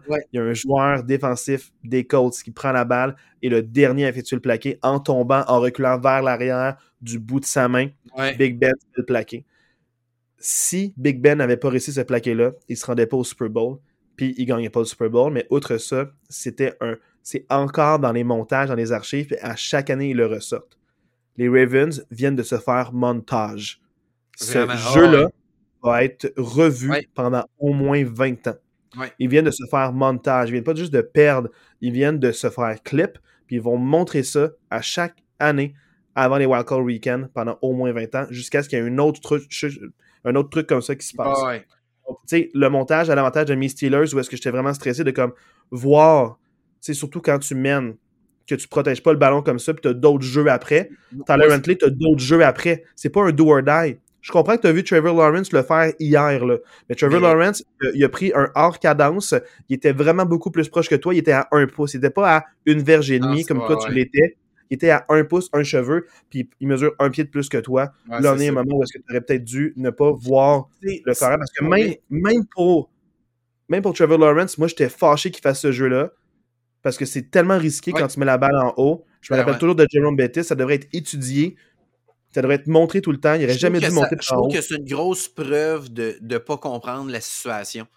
Dans le sens que pour vrai, tu es au quatrième quart, c'est 17 à 17 tu sais, à la ligne de 1,5 de l'autre équipe. Là. Je comprends que c'est en troisième essai, puis tu as peut-être un peu de pression, mais hey, au pire, tu ne l'as pas. Au pire, tu vas chercher le 3 points. C'est un match super serré. Ce 3 points-là aurait pu faire la différence dans le match. Ou, tu y vas en quatrième essai, tout dépendamment de ce que le coach décidera, mais pour vrai, c'est un manque flagrant de, de, compréhension du match. Puis euh, chapeau à la défensive des, Bengals. Pour vrai, que, moi, c'est vraiment mon, mon highlight de la fin de semaine, c'est peut-être ça, c'est la performance défensive des Bengals dans ce match-là, qui ont eu un excellent match. Euh, vraiment, c'est fou, tu sais. Puis Baltimore, Baltimore qui, qui a aucun, aucun wide receiver avec plus que deux réceptions. sais, vraiment, ça, ça, leur fait mal aussi là, dans ce match-là. Là. Euh, je, je pense qu'ils ont été extrêmement bien coachés avec les éléments qu'ils avaient. Euh, bravo à Arba d'avoir coaché cette équipe-là. Puis avec tous les blessés et le, les trous qu'il y avait dans ce roster-là, de les amener en séries éliminatoires puis livrer une aussi grosse bataille que ça contre les Bengals. Vraiment chapeau à Arba. Mais, euh, vraiment, d'avoir aucun wide receiver qui a plus que deux réceptions dans un match, ça fait comme pas de sens. Moi, c'est sûr que les Bengals ont joué un beau match défensif, puis je trouve ça le fun de voir qu'ils sont la raison de, leur victoire. Ça peut inspirer les Bengals, puis dire on est redevable, puis souvent on gagne grâce à notre grosse attaque, la machine de football, comme tu disais, qui marque 30 points par match. Mm. Mais là, c'était pas ça. C'est ça, la seule affaire qui me rassure pas, c'est que les Bengals ont joué un gros match défensif contre une des pires attaques de, des séries. Ouais, c'est ça. Euh, ben, en fait, la pire de la AFC, on pourrait argumenter avec les Bucks. Donc, c'est ça qui me. C'est quand ils vont faire contre les Bills, est-ce qu'ils vont avoir une aussi grosse performance défensive que ça? Hmm. Est-ce qu'ils vont être capables d'arrêter les Bills? C'est ça que je ne sais pas. Mais clairement, les Bills n'ont pas de bonne défensive non plus assez bonne pour freiner les Bengals à moins de 21 points. Donc, euh, sais, ça va être un match vraiment avec beaucoup de touchés la semaine prochaine, ce, ce match-là. Ce qui m'inquiète pour les Ravens, c'est justement, il n'y a tellement pas de bonne position en attaque. Ils ont beau avoir une excellente défensive, c'est ce qui les mettait dans le match, un peu comme la AFC North avec justement les Browns qui ont maintenu dans le match avec leur défensive, les Steelers qui maintiennent les matchs avec la défensive. Je pense que les divisions, ils soutiennent, de la même manière pour sortir de la division. Mm-hmm. C'est une division où est-ce que ça, ça, joue dur, ça joue rough, puis ça, ça a joué extrêmement dur, extrêmement rough dans le froid, veut, veut pas aussi. Donc, ça, ça laisse des marques, ça laisse des traces. Mais c'est vrai que les Bengals, pour moi, ils sortent là grandis. Puis pour les Ravens, c'est là, tu as de l'incertitude avec Lamar Jackson. Tu n'as pas vraiment de wide receivers. Tu viens de congédier ton coordinateur offensif, Greg Roman. Là, amené. Il y, a quoi il y a beaucoup de questions sur cette équipe-là. Dans, dans une division qui va être autant, sinon plus relevée l'année prochaine. Tu sais, les Bengals vont être encore très bons l'année prochaine. Les Steelers vont être meilleurs les Browns, avec un Deshaun Watson qui va être là toute l'année, on peut espérer qu'il soit meilleur aussi. Ben, là, il aura le droit de s'entraîner avec l'équipe. C'est ça, exact. Fait que, pour moi, de Baltimore, je les vois difficilement répéter ce qu'ils ont fait cette année, là, honnêtement. Là. Euh. Même avec un Lamar en santé, je trouve qu'il manque beaucoup d'éléments à cette équipe-là. Même on si... plus que juste Lamar, je pense. Ouais, c'est ça, exact, c'est ça. c'est dommage parce que, y a qu'une saison, quand tu commences, là, euh, euh, avec une série de victoires, un Lamar Jackson on pace euh, avec des chiffres incroyables, autant par la course que par la passe. il est meilleur par la passe, distribue mieux le ballon, protège mieux le ballon, plus intelligent avec ses courses, puis il se passe ça. Je trouve ça vraiment dommage. Je me souviens, semaine 3 ou 4, là, je me souviens plus quelle semaine on en a parlé, mais on a dit ce gars-là est en train d'avoir une MVP season, le Lamar. Là. On l'a dit, là, semaine 3 ou 4, puis cette saison-là se conclut comme ça, c'est quand même dommage là, pour les. On avait dit après un mois, après quatre matchs, parce que c'est facile d'avoir des hot takes après deux semaines. Amener, on se calme. Là, c'est genre, ouais, les deux, trois premières semaines, il se passe toutes sortes d'affaires parce que les équipes n'ont pas de footage, il y a beaucoup de mm. choses qui changent. Mais je trouve ça vraiment dommage pour les Ravens. Donc ça m'inquiète euh, énormément pour eux. Mais tant mieux pour les Steelers. Un peu comme toi. Ouais, c'est ça. Changez rien. Là, euh, dans un match que je n'ai pas regardé parce que c'était les Cowboys avec Dak Prescott, avec beaucoup d'incertitudes à cause de sa fiche en éliminatoire et avec son entraîneur-chef qui n'a rien fait depuis tant d'années, mais que c'est la première, euh, première fois depuis 30 ans que les Cowboys ont deux saisons de suite avec 12 victoires ou plus. Donc, mm. euh, tu sais, malgré les succès des deux dernières années, il y a eu autant d'instabilité parce que c'est America's Team contre des Buccaneers vraiment blessés à outrance ah. durant la saison. Quel Buccaneers on allait avoir durant cette saison-là? Quel Tom Brady allait sortir? Le bon père de famille ou celui qui crie après ses mm. joueurs de ligne à l'attaque, donc ses enfants? Donc, je me demandais vraiment à quoi ça allait ressembler ce match-là. Et les Cowboys l'emportent 31-14 dans un match Monday Night où j'ai vu que les highlights.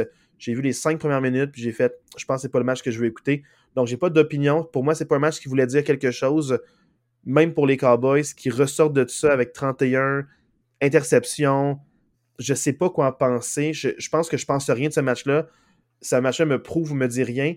Mais si on avait un résumé à faire de ce match-là, Marc, qu'est-ce que toi, tu as vu de ce match-là? Ben, tu sais, comme tu dis, c'est difficile à analyser ce match-là. Tu sais, pour vrai, les, Dallas, c'est pas compliqué. 4 touchés rapides, là. Tu 4 touchés. Euh, c'était 24 à 0, puis pourquoi c'était 24 puis pas 28? C'est que leur botteur a marqué les 4 transformations d'un point. Là. Ça, c'est vraiment exceptionnel. C'est quand même débile. Là. Fait que ça a été 24-0. Puis à partir de là, euh, Dallas a juste joué en. Ils, ont joué une formation parapluie tout le reste de la game en défensive. Ils jouaient avec beaucoup, beaucoup défensivement, la formation parapluie, c'est tout ce qu'ils faisaient, c'était. Euh, ils protégeaient le long jeu, puis ils donnaient tous les courts jeux à Tampa Bay. Fait que Tampa Bay a fini par marquer des points parce que justement, Dallas voulait juste pas donner le gros jeu, mais Tampa Bay avançait avec des petits jeux. Mais euh, du temps cadran, mais. Et aussi, il donnait le milieu pour que le cadran continue. Il voulait pas que les receveurs sortent. Avec parapluie, ça couvre aussi les côtés pour pas qu'ils sortent. C'est ça. pour dire, lance dans le milieu, là, petit à petit, le cadran coule. Même si tu gagnes des points, mais tu n'auras vraiment pas assez de temps et assez de possession. Puis de temps en temps, on va briser tes passes. exact. Fait, fait que, même, même le 14, c'est presque, je sais pas des points donnés, mais tu sais, ça veut même pas tant dire la C'est pas menaçant. Pour moi, même si ça finit 31-14, je trouve que le 31-14 reflète même pas à quel point Dallas a dominé ce match-là. C'est juste fou. Là. Brady, 66 passes tentées. C'est son plus haut sommet en carrière. Euh, beaucoup, beaucoup de mauvaises passes de Brady dans ce match-là. 34 en 66. Hein? Attends, répète-moi ça. C'est à peine 50 c'est genre ouais, 34 à peine c'est ça. Exact. Puis pour vrai, c'est des beaucoup, beaucoup de mauvaises passes. Je ne sais pas si c'est lui qui faisait des mauvaises lectures ou si c'était ses receveurs qui ne faisaient pas nécessairement le bon tracé avec la défensive. Mais, mais vraiment, des, fois, c'était des passes. Il n'y avait personne dans le même fuseau horaire. là. C'était juste J'ai rarement vu Brady aussi désordonné que ça. Euh, il faut quand même mentionner que oui, j'ai dit que Dallas avait, vraiment dominé, mais pour moi, un point, un point tournant dans le match qui a fait vraiment très mal à Tampa Bay, c'est qu'après le premier touché de Dallas, Dallas marque un touché à sa première possession. La première possession de Tampa Bay, Tampa Bay monte le, terrain au complet, puis ils sont à peu près à la ligne de 7-8 de Dallas. Puis Tom Brady fait une passe dégueulasse dans la zone de but qui se fait intercepter. Puis, tu sais, je pense que ça, ça a vraiment cassé les jambes de Tampa Bay. Tu sais, déjà que Tampa Bay partait clairement défavori dans ce match-là. Tu dis, hey, on monte le terrain, ça va pas payer, t'es ainsi retouché, on se garde dans le match. Mais là, le fait que Brady se fasse intercepter sur leur première séquence à l'attaque, moi, je pense que ça, ça leur a vraiment cassé les jambes. C'est comme leur espoir de rester dans le C'était pas leur première, c'était la, première après le premier touché des Cowboys. Oui, oui c'est ça, oui, c'est la première possession. Je me suis peut-être C'est leur troisième. La première possession après le toucher des. C'est à ce moment-là que j'ai fermé la télévision, j'allais me coucher. Parce que dans le fond, j'étais comme, ils reviendront pas de ça. Parce que c'est. Brady n'était pas menacé. Il n'y avait pas de, de joueur défensif proche de lui qui le menaçait de le frapper ou de le plaquer. Il a fait un pump fake puis il a pensé dans la fin de la zone de but, mais il y avait trois joueurs de, de Dallas. Je pense que la raison pour laquelle ça n'aurait pas été intercepté, c'est que trop de joueurs pensent qu'ils ont la balle, puis les trois joueurs, c'est Cowboys, puis ça arrache le ballon, puis ils tombent. Mais c'est parce que c'était vraiment une passe parfaite pour les Cowboys. Il n'y avait aucun Buccaneers personne là, c'est ça. Euh, puis je trouve ça dommage qu'ils partent de même, parce que là, il a mis un peu ses adieux pour euh, les Buccaneers. Il ne reviendra pas l'an prochain. Son contrat est fini. Je ne sais même pas s'il va aller ailleurs, s'il y a une équipe qui va vouloir le, patcher pour un an. Mais il se, fait, il se fait vieux, frustré. Est-ce que tu veux un corps comme ça pendant un an qui va venir crier après tous tes joueurs, euh, même si c'est lui? Je ne sais pas qui va vouloir le signer. Peut-être ben les Dolphins, peut-être les Raiders. Une, franchise, une franchise qui n'est pas tu sais, genre une franchise, c'est le Tampa Bay, qui c'est pas une grosse équipe ultra connue. C'est pas une équipe, tu sais, c'est pas, pas des, une équipe qui vend beaucoup de chandails. C'est pas, euh, pas les, c'est pas euh, les Cowboys ou whatever.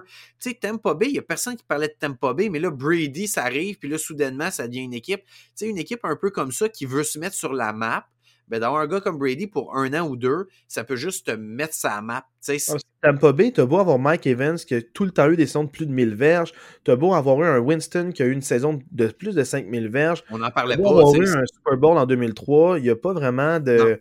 On n'en parle pas de manière constante. Là. Fait que tu as raison, ça amène beaucoup de presse. Puis il y a plein d'équipes qui n'ont qui ont pas de corps arrière ou qui, n'en auront plus. Est-ce qu'il va vouloir retourner voir Josh McDaniels à, aux Raiders? Les Dolphins, peut-être que Brady, le tour de bateau, ben, ça va marcher un an plus tard parce qu'il a déjà été courtisé par le propriétaire.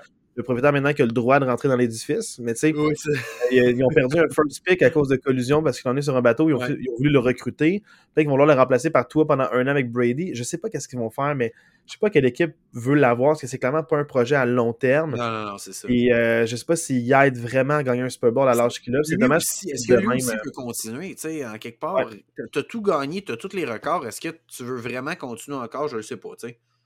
Je trouve ça dommage parce qu'il se fait plus de mal euh, à Ouais. lui. Puis c'est triste de voir de même. C'est pas la tête haute.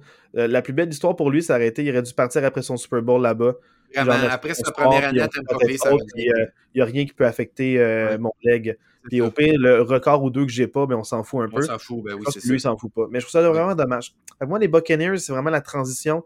Ils ont euh, congédié Byron Leftwick, qui était qui, coordinateur offensif. Offensif, ouais.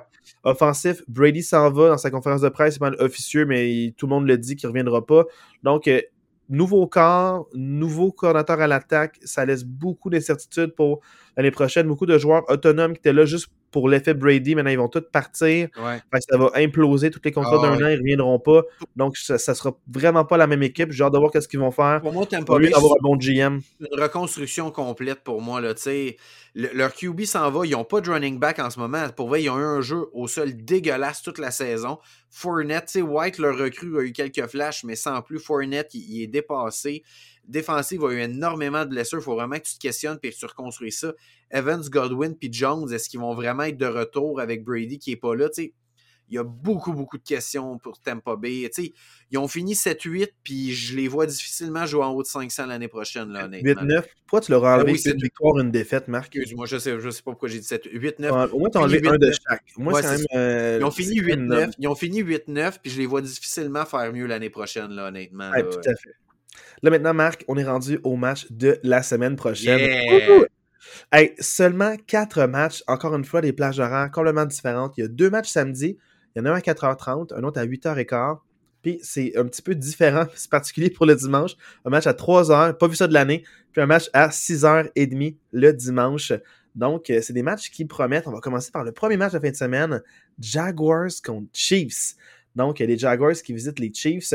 C'est deux équipes qui ont joué 17 matchs en saison et non 16 contre l'autre match de la AFC, Bengals-Bills, qu'on va parler un peu plus tard. Donc, samedi matin, Marc, c'est quoi tes, tes attentes ou tes impressions de ce match-là? Euh, Qui tu penses qu'il y a un edge? Je sais pas par comment tu veux commencer ça, cette discussion-là. Pour vrai, moi, je suis Kansas City. Là, quand je regardais pendant mon bye week toutes les équipes que c'était possible d'affronter, l'équipe que je voulais pas voir, c'était bien Jacksonville, honnêtement. Là. Euh, pour moi, c'est vraiment une pleure de banane qui traîne à terre pour les Chiefs. On s'entend, les Chiefs sont clairement favoris dans ce match-là. Mais s'il y a un upset qui peut arriver en fin de semaine, c'est bien les Jaguars qui battent les Chiefs. Là. Tout, est, en place pour que ça arrive. Je suis pas en train de dire que c'est mon take, c'est pas ça. Je pense quand même que les Chiefs vont sortir gagnants de ce match-là, mais je ne serais pas étonné de voir les, Jaguars gagner ce match-là. Je pense qu'avec Trevor Lawrence qui a, qui a vaincu un peu la nervosité du début des séries, si on revoit le Trevor Lawrence et l'attaque des Jaguars, la deuxième demi, moi je pense que ça peut donner un match vraiment explosif. C'est un match vraiment intéressant qu'on nous propose samedi à 4h. J'ai vraiment hâte de voir ce match-là. J'ai hâte de voir l'attaque des Chiefs contre la défensive des Jaguars aussi, à quel point l'attaque des Chiefs va être capable de, de, de, de- faire des petits miracles. Est-ce que Patrick Mahomes va être capable de faire des petits miracles contre la défensive des Jaguars qui est ultra performante depuis la mi-saison? Ça m'intrigue vraiment ce match-là. Moi, ce que j'aime de ce match-là, c'est vraiment euh, le petit scénario, la manière que je vois ça par rapport, c'est que faut voir les entraîneurs-chefs, veux, veux pas. C'est deux entraîneurs-chefs qui, dans les dernières années, dans les récentes années, ont gagné un Super Bowl. Ouais. Andy Reid, Doug Peterson. Donc, pour moi, ils vont être bien coachés, ils vont être bien préparés. Ah ils ouais. savent ce qu'il faut. Ces équipes-là, ils ont affronté d'autres équipes. Les Chiefs, c'est une entité. C'est comme si c'était pas plus les joueurs qui jouent, mais euh, ça fait quatre ans qu'ils se rendent, euh, dans le fond, à la finale de la AFC. Deux fois vont au Super Bowl, le gagnent une fois. Donc, dans les quatre dernières années, c'est l'équipe à battre, c'est les Chiefs. Euh, non, pas de suite. Euh, ben, ils sont rendus de suite, mais tu sais, ils sont pas rendus ouais. de suite au Super Bowl. Ma phrase pouvait laisser à désirer. L'an passé, c'est les Bengals qui ont battu les Chiefs. Mais je sens que les Chiefs, tu sais, quatre ans de suite en finale de la AFC, C'est exceptionnel. Donc, euh, euh, c'est vraiment, c'est comme si les Chiefs étaient plus gros de nature à cause des succès des années passées. Ouais. Par contre, s'il y en a un pour le faire, c'est les Jaguars. Les Jaguars, ils savent pas c'est quoi leur plafond. Non, Un c'est peu comme les Bengals l'an passé, c'est beaucoup de recrues, beaucoup de jeunes, beaucoup de gens qui vivent pour la première fois aux éliminatoires, euh, des vétérans là, qui, qui, qui se disent Hey, j'ai jamais vécu ça, puis genre, tu sais, je crois au groupe. Fait il y a comme des jeunes qui sont excités, qui croient au projet, qui savent que ça peut prendre 10 ans avant qu'ils retournent, ou peut-être qu'ils retourneront jamais en éliminatoire. Donc, euh, Ouais. les Jaguars savent pas ce qu'est leur plafond, parce que les Chiefs, c'est toujours pour, des fois, ne pas perdre ou préserver leur séquence. Ça peut te jouer dans la tête, ça veut, veut pas. Patrick Mahomes lance le ballon de toutes les manières. C'est son entrée en scène, mais lui, il n'y aura, pas- vraiment de stress, mais il peut être rouillé.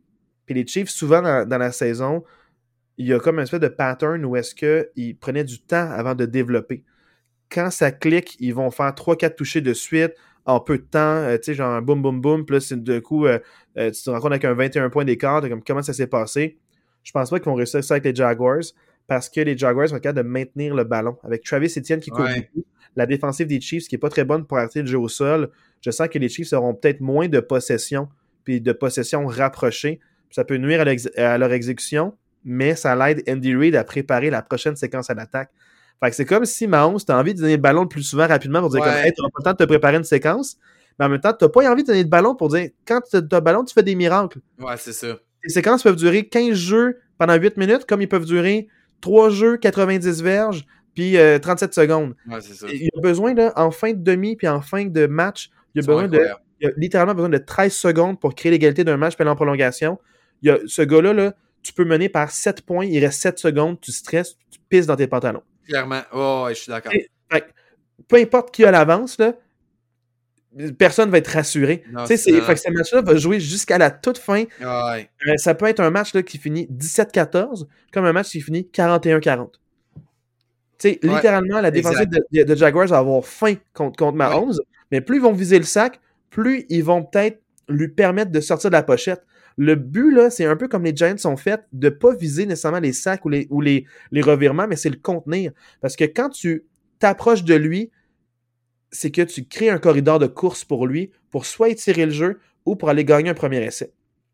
Fait que c'est extrêmement dur le but de. Ah ouais. Le but, c'est pas de le faire des sacs, le but, c'est de le contenir. Les sacs doivent venir du milieu de l'intérieur, puis pas des côtés, pas des edges. Fait que tes Ah, edge ouais. rushers, le but, c'est de contenir rusher. C'est pas nécessairement de, de créer le, le- le sac, selon moi.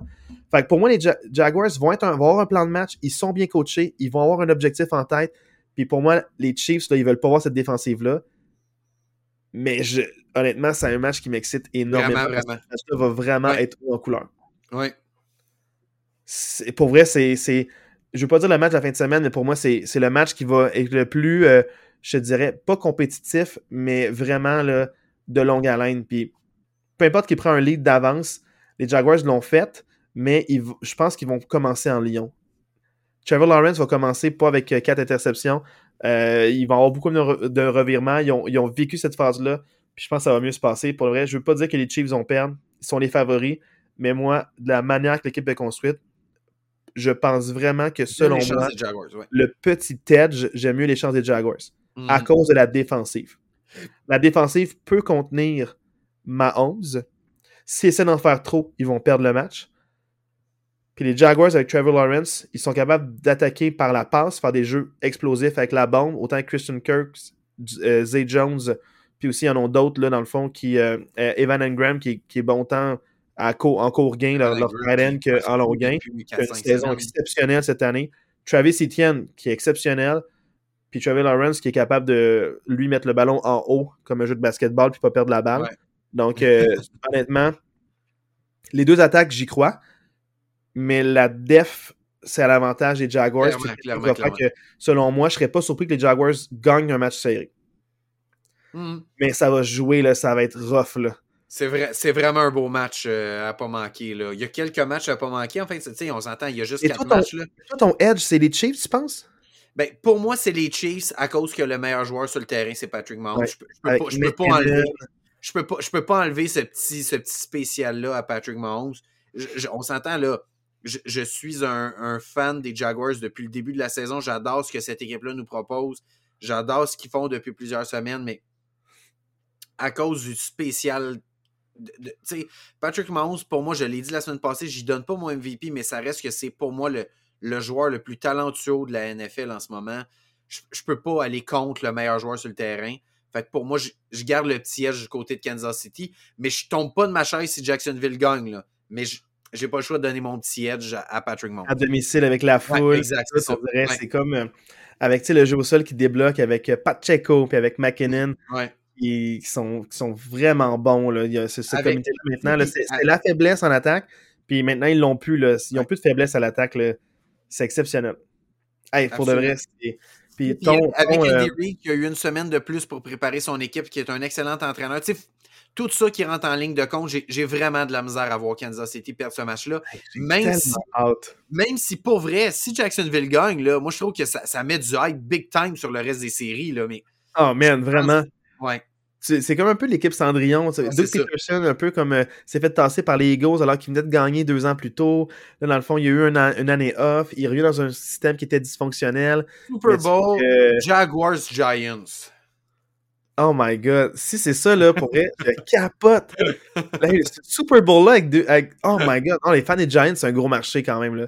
New York, ça va être en, Ouais. en croisade. Euh, Pour pour vrai, juste- ils vont faire un pèlerinage jusqu'en Arizona pour aller encourager leur équipe, tellement c'est incroyable. Mais maintenant, parlons du prochain match. Tu m'as mis un peu l'eau à la bouche. Oui, les Giants et les Eagles. Un match de division. Il y a trois équipes de cette division-là encore en liste sur quatre de la NFC. C'est la première fois depuis 1997 qu'il y a trois équipes de la même division la deuxième semaine des séries. C'est hallucinant. Ça me fait capoter. Ouais. Mais tu sais, les Giants qui gagnent contre les Vikings, sûr que les Vikings, dans le fond, une défensive plus accessible que celle des, des Eagles. Ouais. Euh, Donc, c'est sûr que peut-être que Daniel Jones va pas être capable de répéter ses exploits de la Mm. semaine dernière. Euh, reste à voir, euh, est-ce qu'ils ont réglé leur problème de jeu au sol? Parce que les Eagles ont eu plusieurs matchs où est-ce qu'ils ont eu de la misère, ils ont fait des nouvelles signatures pour essayer de régler ça. Ça n'a pas toujours fonctionné parce qu'ils ont signé des vétérans qui étaient peut-être plus vieux. Donc, euh, je sais pas si ça, ça, ils vont être capables de contenir Barkley. Dernier match de la, euh, saison, les Giants ont, reposé tout le monde. Les Eagles ont gagné sur cinq placements. Est-ce qu'ils vont être capables de répéter l'exploit? À quel point Jalen Hurts est en santé avec son épaule qui est blessée? Euh, honnêtement, ce match-là, je peux pas dire que les Eagles vont l'avoir facile, mais en même temps, il faut que j'aille avec les numéros 1. Il faut que j'aille avec les favoris. Je pense que les Eagles vont gagner. Mais je m'attends à ce que les Giants donnent tellement du fil à que ça joue au quatrième quart. C'est un match serré Oh, ce Moi, match-là. moi- moi, je m'attends que ça va être serré. Moi, je pense que la différence, c'est que je, je vois mal l'attaque des Giants répéter ce qu'ils ont fait la semaine passée parce que je, je pense vraiment que la, la défensive des Eagles est de loin supérieure à la défensive des Vikings. Est-ce qu'ils vont mettre des points sur le tableau? Oui. Est-ce qu'ils vont mettre en haut de 30 points sur le tableau? Je ne pense pas. Euh, Puis je trouve que Philadelphie a tellement d'armes à l'attaque. Si, si la défensive des Giants couvre bien AJ Brown, ils vont y aller avec le jeu au sol. S'ils couvrent bien le jeu au sol, c'est Jalen Hurts qui va courir. Je trouve, je trouve qu'ils ont vraiment plus d'armes variées que les Vikings à l'attaque. Puis la défensive des c'est euh, va jouer en santé? euh, Attends, parce que répète-moi ça- ça, excuse. Est-ce que Goddard, Dallas Goddard va jouer en santé pour. Oui, euh, il est, là, oui, il, il- il est revenu. euh, ouais. La différence, ça passe par lui parce qu'ils ont les armes pour couvrir, dans le fond. Euh, moi, je serais très surpris que AJ Brown ait un match de comme plus de 120 verges. Là. Ouais, c'est ça. Ouais. Je serais vraiment surpris parce qu'ils vont euh, le couvrir. Devonta Smith, ils vont le couvrir. Ils ont couvert Jefferson, puis euh, tu sais, peu importe, Irv Smith, Hawkinson, ils ont vraiment couvert. fait ils l'ont fait contre les Vikings, ils vont le refaire encore contre les Giants. Peut-être qu'ils vont les avoir avec à cause du tight end. Ça dépend à quel point ils vont être les efficaces contre lui. Moi, je pense que ça va être lui la pierre d'assise pour les Ouais. premiers jeux en troisième et quelque chose. Puis je pense qu'il va, il va maintenir les séquences en vie. Puis je m'attends peut-être à un 20-17 Eagles. Moi, on dirait que c'est comme au 21-20 Eagles. Je m'attends à un match de même. Je vois Ouais. pas les Eagles marquer tant de points que ça, mais eux aussi, une excellente défensive, vont pouvoir euh, avoir un plan de match contre Daniel Jones qui est mobile. Ouais, c'est ça. Euh, mais au sol des, des Eagles passe beaucoup, par- passe beaucoup par Jalen Hurts. Ouais. Passe- oui, euh, tu sais, euh, Miles Sanders a un match de 1000 verges, mais il y a beaucoup de, je vais pas dire devant le GP, mais il y a beaucoup de junkyard dans des victoires faciles, puis tu sais, il, il donnait beaucoup le ballon dans des blowouts, là, fait que, Ouais, ouais. il y a beaucoup de verges euh, plus faciles que dans les matchs contestés, Mhm. mettons. Euh, mais ça passe beaucoup par Jalen Hurts, fait que ça dépend vraiment de l'état de santé. Mais si Jalen Hurts est en santé, ou tu sais, même 80%, là, je ne pas 100%, Je, je vois, je, je ouais, vois c'est mal comment ils peuvent perdre, ce- perdre ce match-là. Ouais. C'est mes favoris pour l'emporter. Fait que je pense qu'ils vont avoir le edge, mais ça- c'est pas un match facile. Ça va pas être un blowout. Non, Puis, euh, les Giants, là, je pense qu'ils croient au projet parce que c'est une équipe extrêmement disciplinée? Extrêmement disciplinée, puis bien Ah ouais. coachée, puis Brand Dable a un projet. Fait que, tu sais, puis les Eagles, tu sais, avec Nick Sirianni, oui, ils ont des projets. Ils s'adaptent à l'adversaire. Je me demande comment ils vont s'adapter aux Giants. Je pense, est-ce qu'ils peuvent s'adapter aux Giants? Comment ils peuvent répliquer, plaquer Saquon Barkley en pratique? Le vivre, c'est autre chose. Puis ils l'ont pas vécu au dernier match de la saison, ils, leur posaient. Il était pas là, ouais, c'est ça. Fait que, je trouve ça, c'est vraiment un match intriguant. Moins que le premier, mais ce match, c'est vraiment du soir, donc je vais pouvoir l'écouter comme il faut. C'est vraiment quelque chose là, à regarder ce match-là. Mm. Là, on a la reprise. Est-ce que tu as quelque chose à dire avant? Euh, non, ben, je pense que ça fait le tour pour ce match-là, ouais. Maintenant, Bengals-Bills, la reprise du match, c'est le match, dans le fond, de la 17e semaine qui été déplacé. Ah non! C'est vraiment les éliminatoires. Ils sont rendus là, ils ont gagné leur match. Euh, excuse-moi, je t'ai mélangé. Donc, euh, c'est pas la reprise du match, mais c'est comme le match qui n'a jamais eu lieu en saison et qui aurait pu avoir lieu. Marc nous l'a répété à chaque semaine. Les Bengals ont battu chaque équipe d'éliminatoire de la AFC sauf les Bills. Puis le match où c'était supposé arriver, les Bills ont décidé d'annuler le match. Boo, ils ont appelé au téléphone. Donc, vous le savez, c'est euh, la blessure crève-cœur à Damar Hamlin. Il va bien, il est sorti de l'hôpital, il a parlé à ses coéquipiers. J'aime que tu dises que c'est une blessure crève-cœur. C'était pas voulu, mais il y a un moment de silence dans le podcast, puis tu le couperas pas. Non. Euh, puis à la limite, si tu fais un montage, mets une musique triste à, tout le segment où je parle de. Oublie-le pas, le son, tu vas remettre un coup de pas la semaine prochaine. mais je sens que ce match-là, les Bengals ont l'avantage sur les Bills à cause de la défensive. Mais on peut jamais compter Josh Allen et les Bills out. Ils vont vouloir se reprendre. Ça fait longtemps qu'ils cognent à la porte. Ils ne vont pas laisser les Bengals de juste euh, les battre de vitesse. Donc, ils vont vouloir peut-être. Euh, peut-être que le Buffalo va vouloir abattre le Bills. Le Bengals. Oh merde, j'ai manqué, ma... manqué mon jeu de mots. Mais c'est deux animaux félins. Euh, ben, un animal félin puis l'autre animal terrestre avec des cornes. Donc, les Bengals là, qui ont eu une belle saison l'année passée sont rendus au Super Bowl. Ils vont vouloir freiner les Bills, mais les Bills, euh, j'ai hâte de voir quels Bills on va avoir. Moi, je pense que c'est le match le plus 50-50 de la fin de semaine. Pour moi, il n'y a pas de clair favori dans ce match-là. Je ne sais pas à Las Vegas c'est quoi les preneurs au livre, leur pronostic, mais pour vrai, pour moi, c'est vraiment le match de la fin de semaine où je ne vois aucune des deux équipes favoris par rapport à l'autre. Toi, tu donnes le petit edge à Cincinnati. Mais tu sais, comme on disait tantôt, oui, la dev de Cincinnati a été bonne la semaine passée, mais c'était tellement pas contre une bonne attaque que est-ce que c'est vraiment une référence?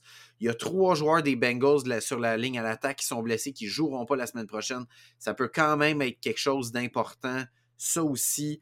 Euh, mais d'un autre côté, Buffalo n'a pas été super impressionnant contre Miami. Fait que, tu sais, je ne sais vraiment pas quoi penser de ce match-là. C'est deux excellentes équipes, mais je ne suis vraiment pas capable de donner un, edge.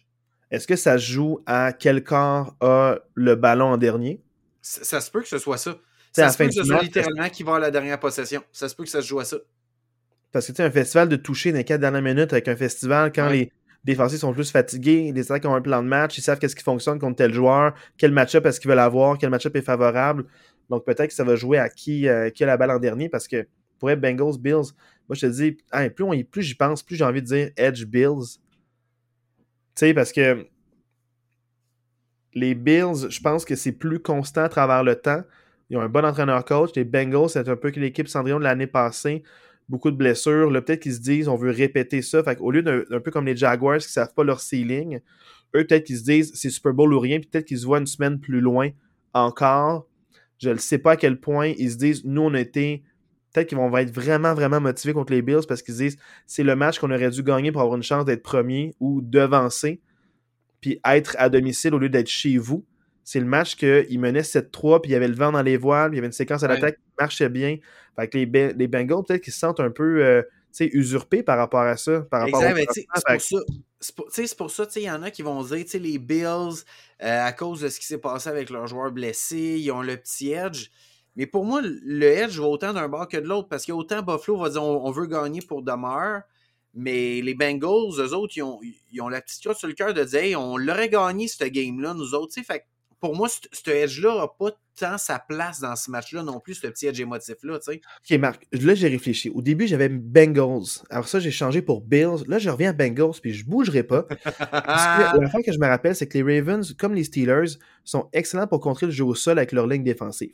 Fait Joe Mixon n'a pas eu l'impact qu'il aurait pu avoir dans un match comme celui-là. Avec les Bills, comme la blessure, entre autres, à Von Miller, puis aussi à la ligne défensive des Bills, je pense que Joe Mixon va avoir un, clairement un meilleur match. Et surtout avec Jamar Chase, avec Boyd, puis Higgins, puis Hurst, pour vrai, c'est comme, ça va tellement bien. Tellement. Je pense pas que les Bills vont avoir assez d'armes pour les limiter. Puis je pense qu'au final, les Bengals vont marquer plus de points que les Bills. Ça, comme je te dis, c'est un festival offensif. Ça peut prendre du temps au début. Ils vont peut-être se tâter un peu, puis ça peut-être punt ou juste. Ça se peut que les deux équipes marquent opening drive. Donc, première séquence à chacun, ils marquent un touché. Puis après ça, c'est punt, punt, punt parce qu'ils se sont ajustés un peu. Puis la séquence pratiquée télégraphiée a été arrêtée. Donc, je m'attends à ce que, je ne sais pas comment le match va commencer, mais je m'attends à ce qu'en deuxième demi, ce soit un festival offensif. Euh, le contraire m'étonnerait beaucoup.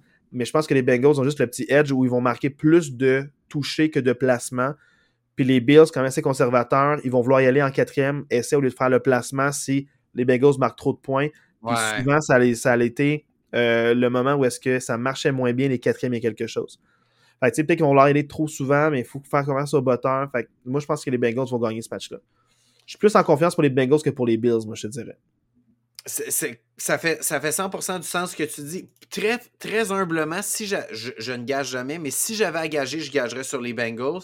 Mais euh, je, je, ne. c'est ça. Pour moi, c'est vraiment. Il n'y a pas de. C'est comme, pour les gens qui nous entendent, j'espère que vous entendez l'hésitation dans nos oh, voix. Oui, vraiment, oh, ça, c'est le match où est-ce que on dirait mon cœur veut que les Bills gagnent, puis même pas avec, avec Damar Hamlin, avec Josh Allen, avec au début les gens ne croyaient pas, il était drafté plus loin que qu'est-ce qu'il aurait peut-être voulu être drafté. Euh, les gens doutaient un peu de Oh, il lance fort, mais est-ce qu'il est précis? Est-ce qu'il est si bon que ça? Il a fait ses classes, il était considéré comme MVP à certaines occasions.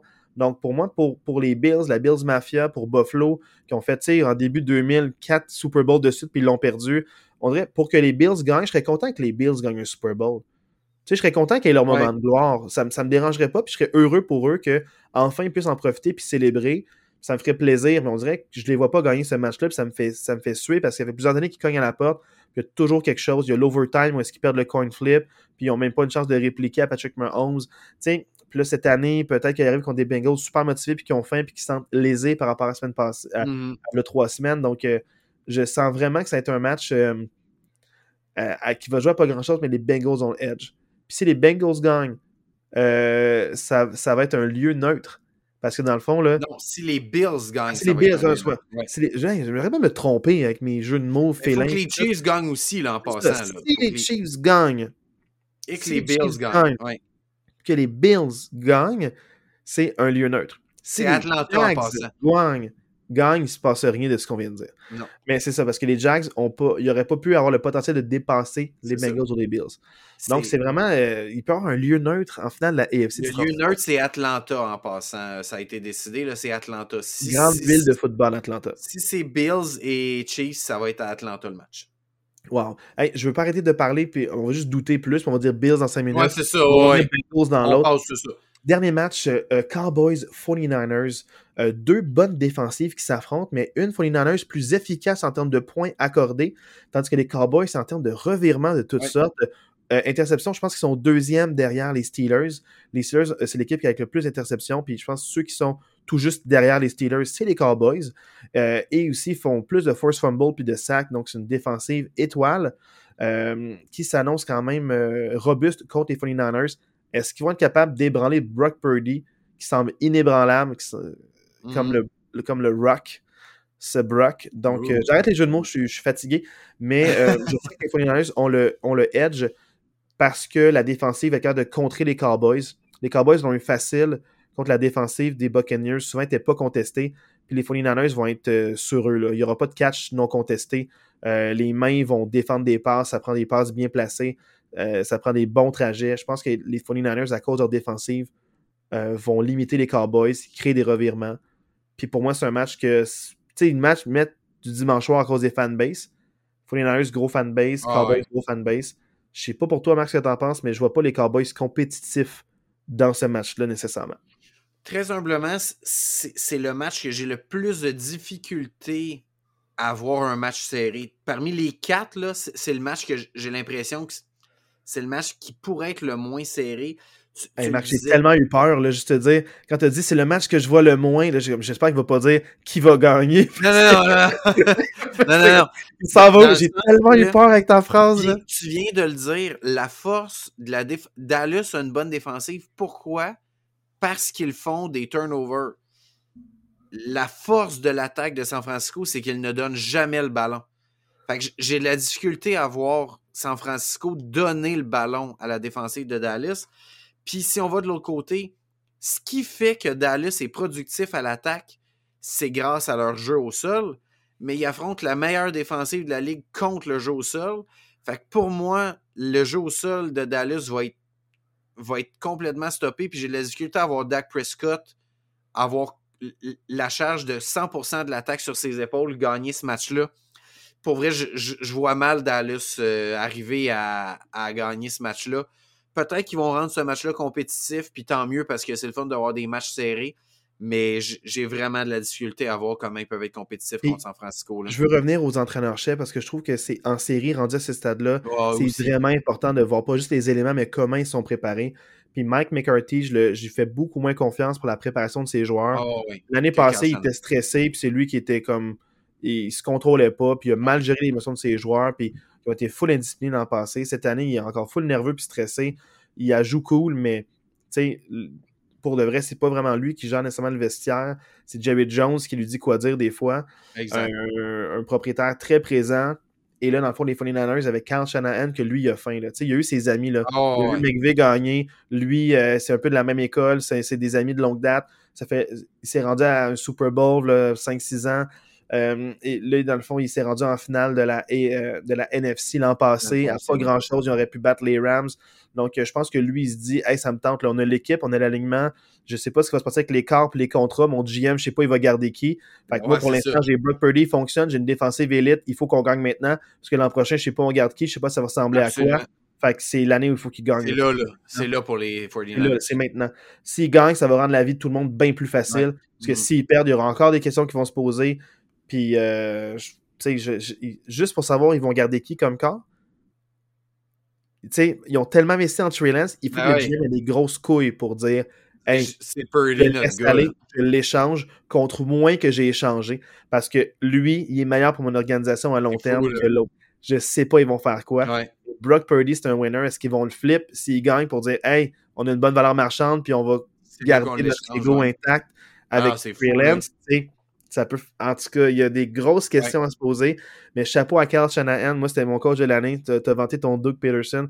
Mais Kyle, pour trois corps arrière différents, peut-être oh, intégrer les corps arrière, intégrer euh, Christian McCaffrey à son attaque de main might. Il y a eu des. Tu sais, comme les Jets sont pas capables d'intégrer Robinson euh, comme, comme lui était capable d'intégrer euh, ce talent-là. Donc, pour de vrai, c'est.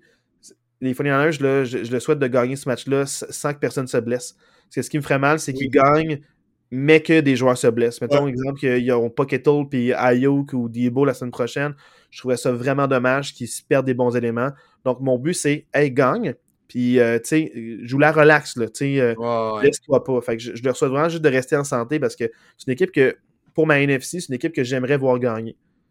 Tu sais, ça fait longtemps qu'ils n'ont pas gagné. C'est une, franchise historique de, longue date. Puis, ça, ça serait le fun pour, les, pour le fanbase qui, qui, touche à la victoire. Donc, beaucoup d'équipes qui ne me dérangeraient pas qui gagnent. Même ça me ferait plaisir qu'il gagne. La seule équipe qui me dérangerait qui gagne de, parmi les huit serait laquelle selon toi? Dallas. Les Cowboys. à cause du fanbase. Ah, ouais, ça. Oh mon Dieu! America's Team, c'est tellement tout le temps dans les médias, ils vont en parler, ils vont faire des DVD, des entrevues, ils vont fêter les 5 ans, ils vont fêter les 10 ans, on va fêter les 50 ans plus tard, une plaque euh, devant le... Mike McCarthy va avoir une statue à Dallas. Ah, mais il va avoir une statue partout, dans toutes les villes du Texas. regarde, pour de vrai, c'est comme, euh, on dirait, tu sais, regarde, je leur souhaite, je veux pas, mais je pense qu'il y, a des certains joueurs que j'aime voir gagner pour dire ils auront pris leur retraite puis il y aura un Super Bowl. Tu sais, ça serait plate que certains corps arrière qui marquent leur génération ne puissent pas avoir ce trophée-là. Je sais que c'est pas un trophée de participation, mais Tom Brady, il y a eu 7 ans, il y a eu le monopole. Là, amené, il y aura peut-être une plus grande proportion d'athlètes qui vont pouvoir y goûter maintenant. Donc, euh, tant mieux si chaque organisation peut avoir son petit bonbon de temps en temps, ça serait le fun. Yes, sir. Fait que, ouais, c'est ça que j'avais en, tête. J'espère que les Fortineurs vont gagner. Hey, il y avait juste 6 euh, matchs, 4 matchs à venir, puis on parle pendant 1h40. Donc, euh, on a de quoi à dire à l'assistant coach podcast. That's it. Le beat que vous allez entendre à la fin, quand Marc va faire son montage, puis il ne va pas l'oublier, comme ça, ça ne sera pas gênant, c'est un beat de dualité. Il nous a fait notre introduction. Allez le voir, comme Marc a dit, allez lui donner de l'amour. Euh, juste un petit like. Allez, euh, donnez, une écoute, donnez une chance, puis vous nous direz ce que vous en pensez après. Hey Marc, je souhaite euh, un bon divisional round la semaine prochaine. Yes, sir. On se revoit pour un petit breakdown la semaine prochaine. La semaine prochaine. Bonne fin de semaine de football à tous. À la semaine prochaine. On se laisse sur Dualité. Ciao. Ciao, coach.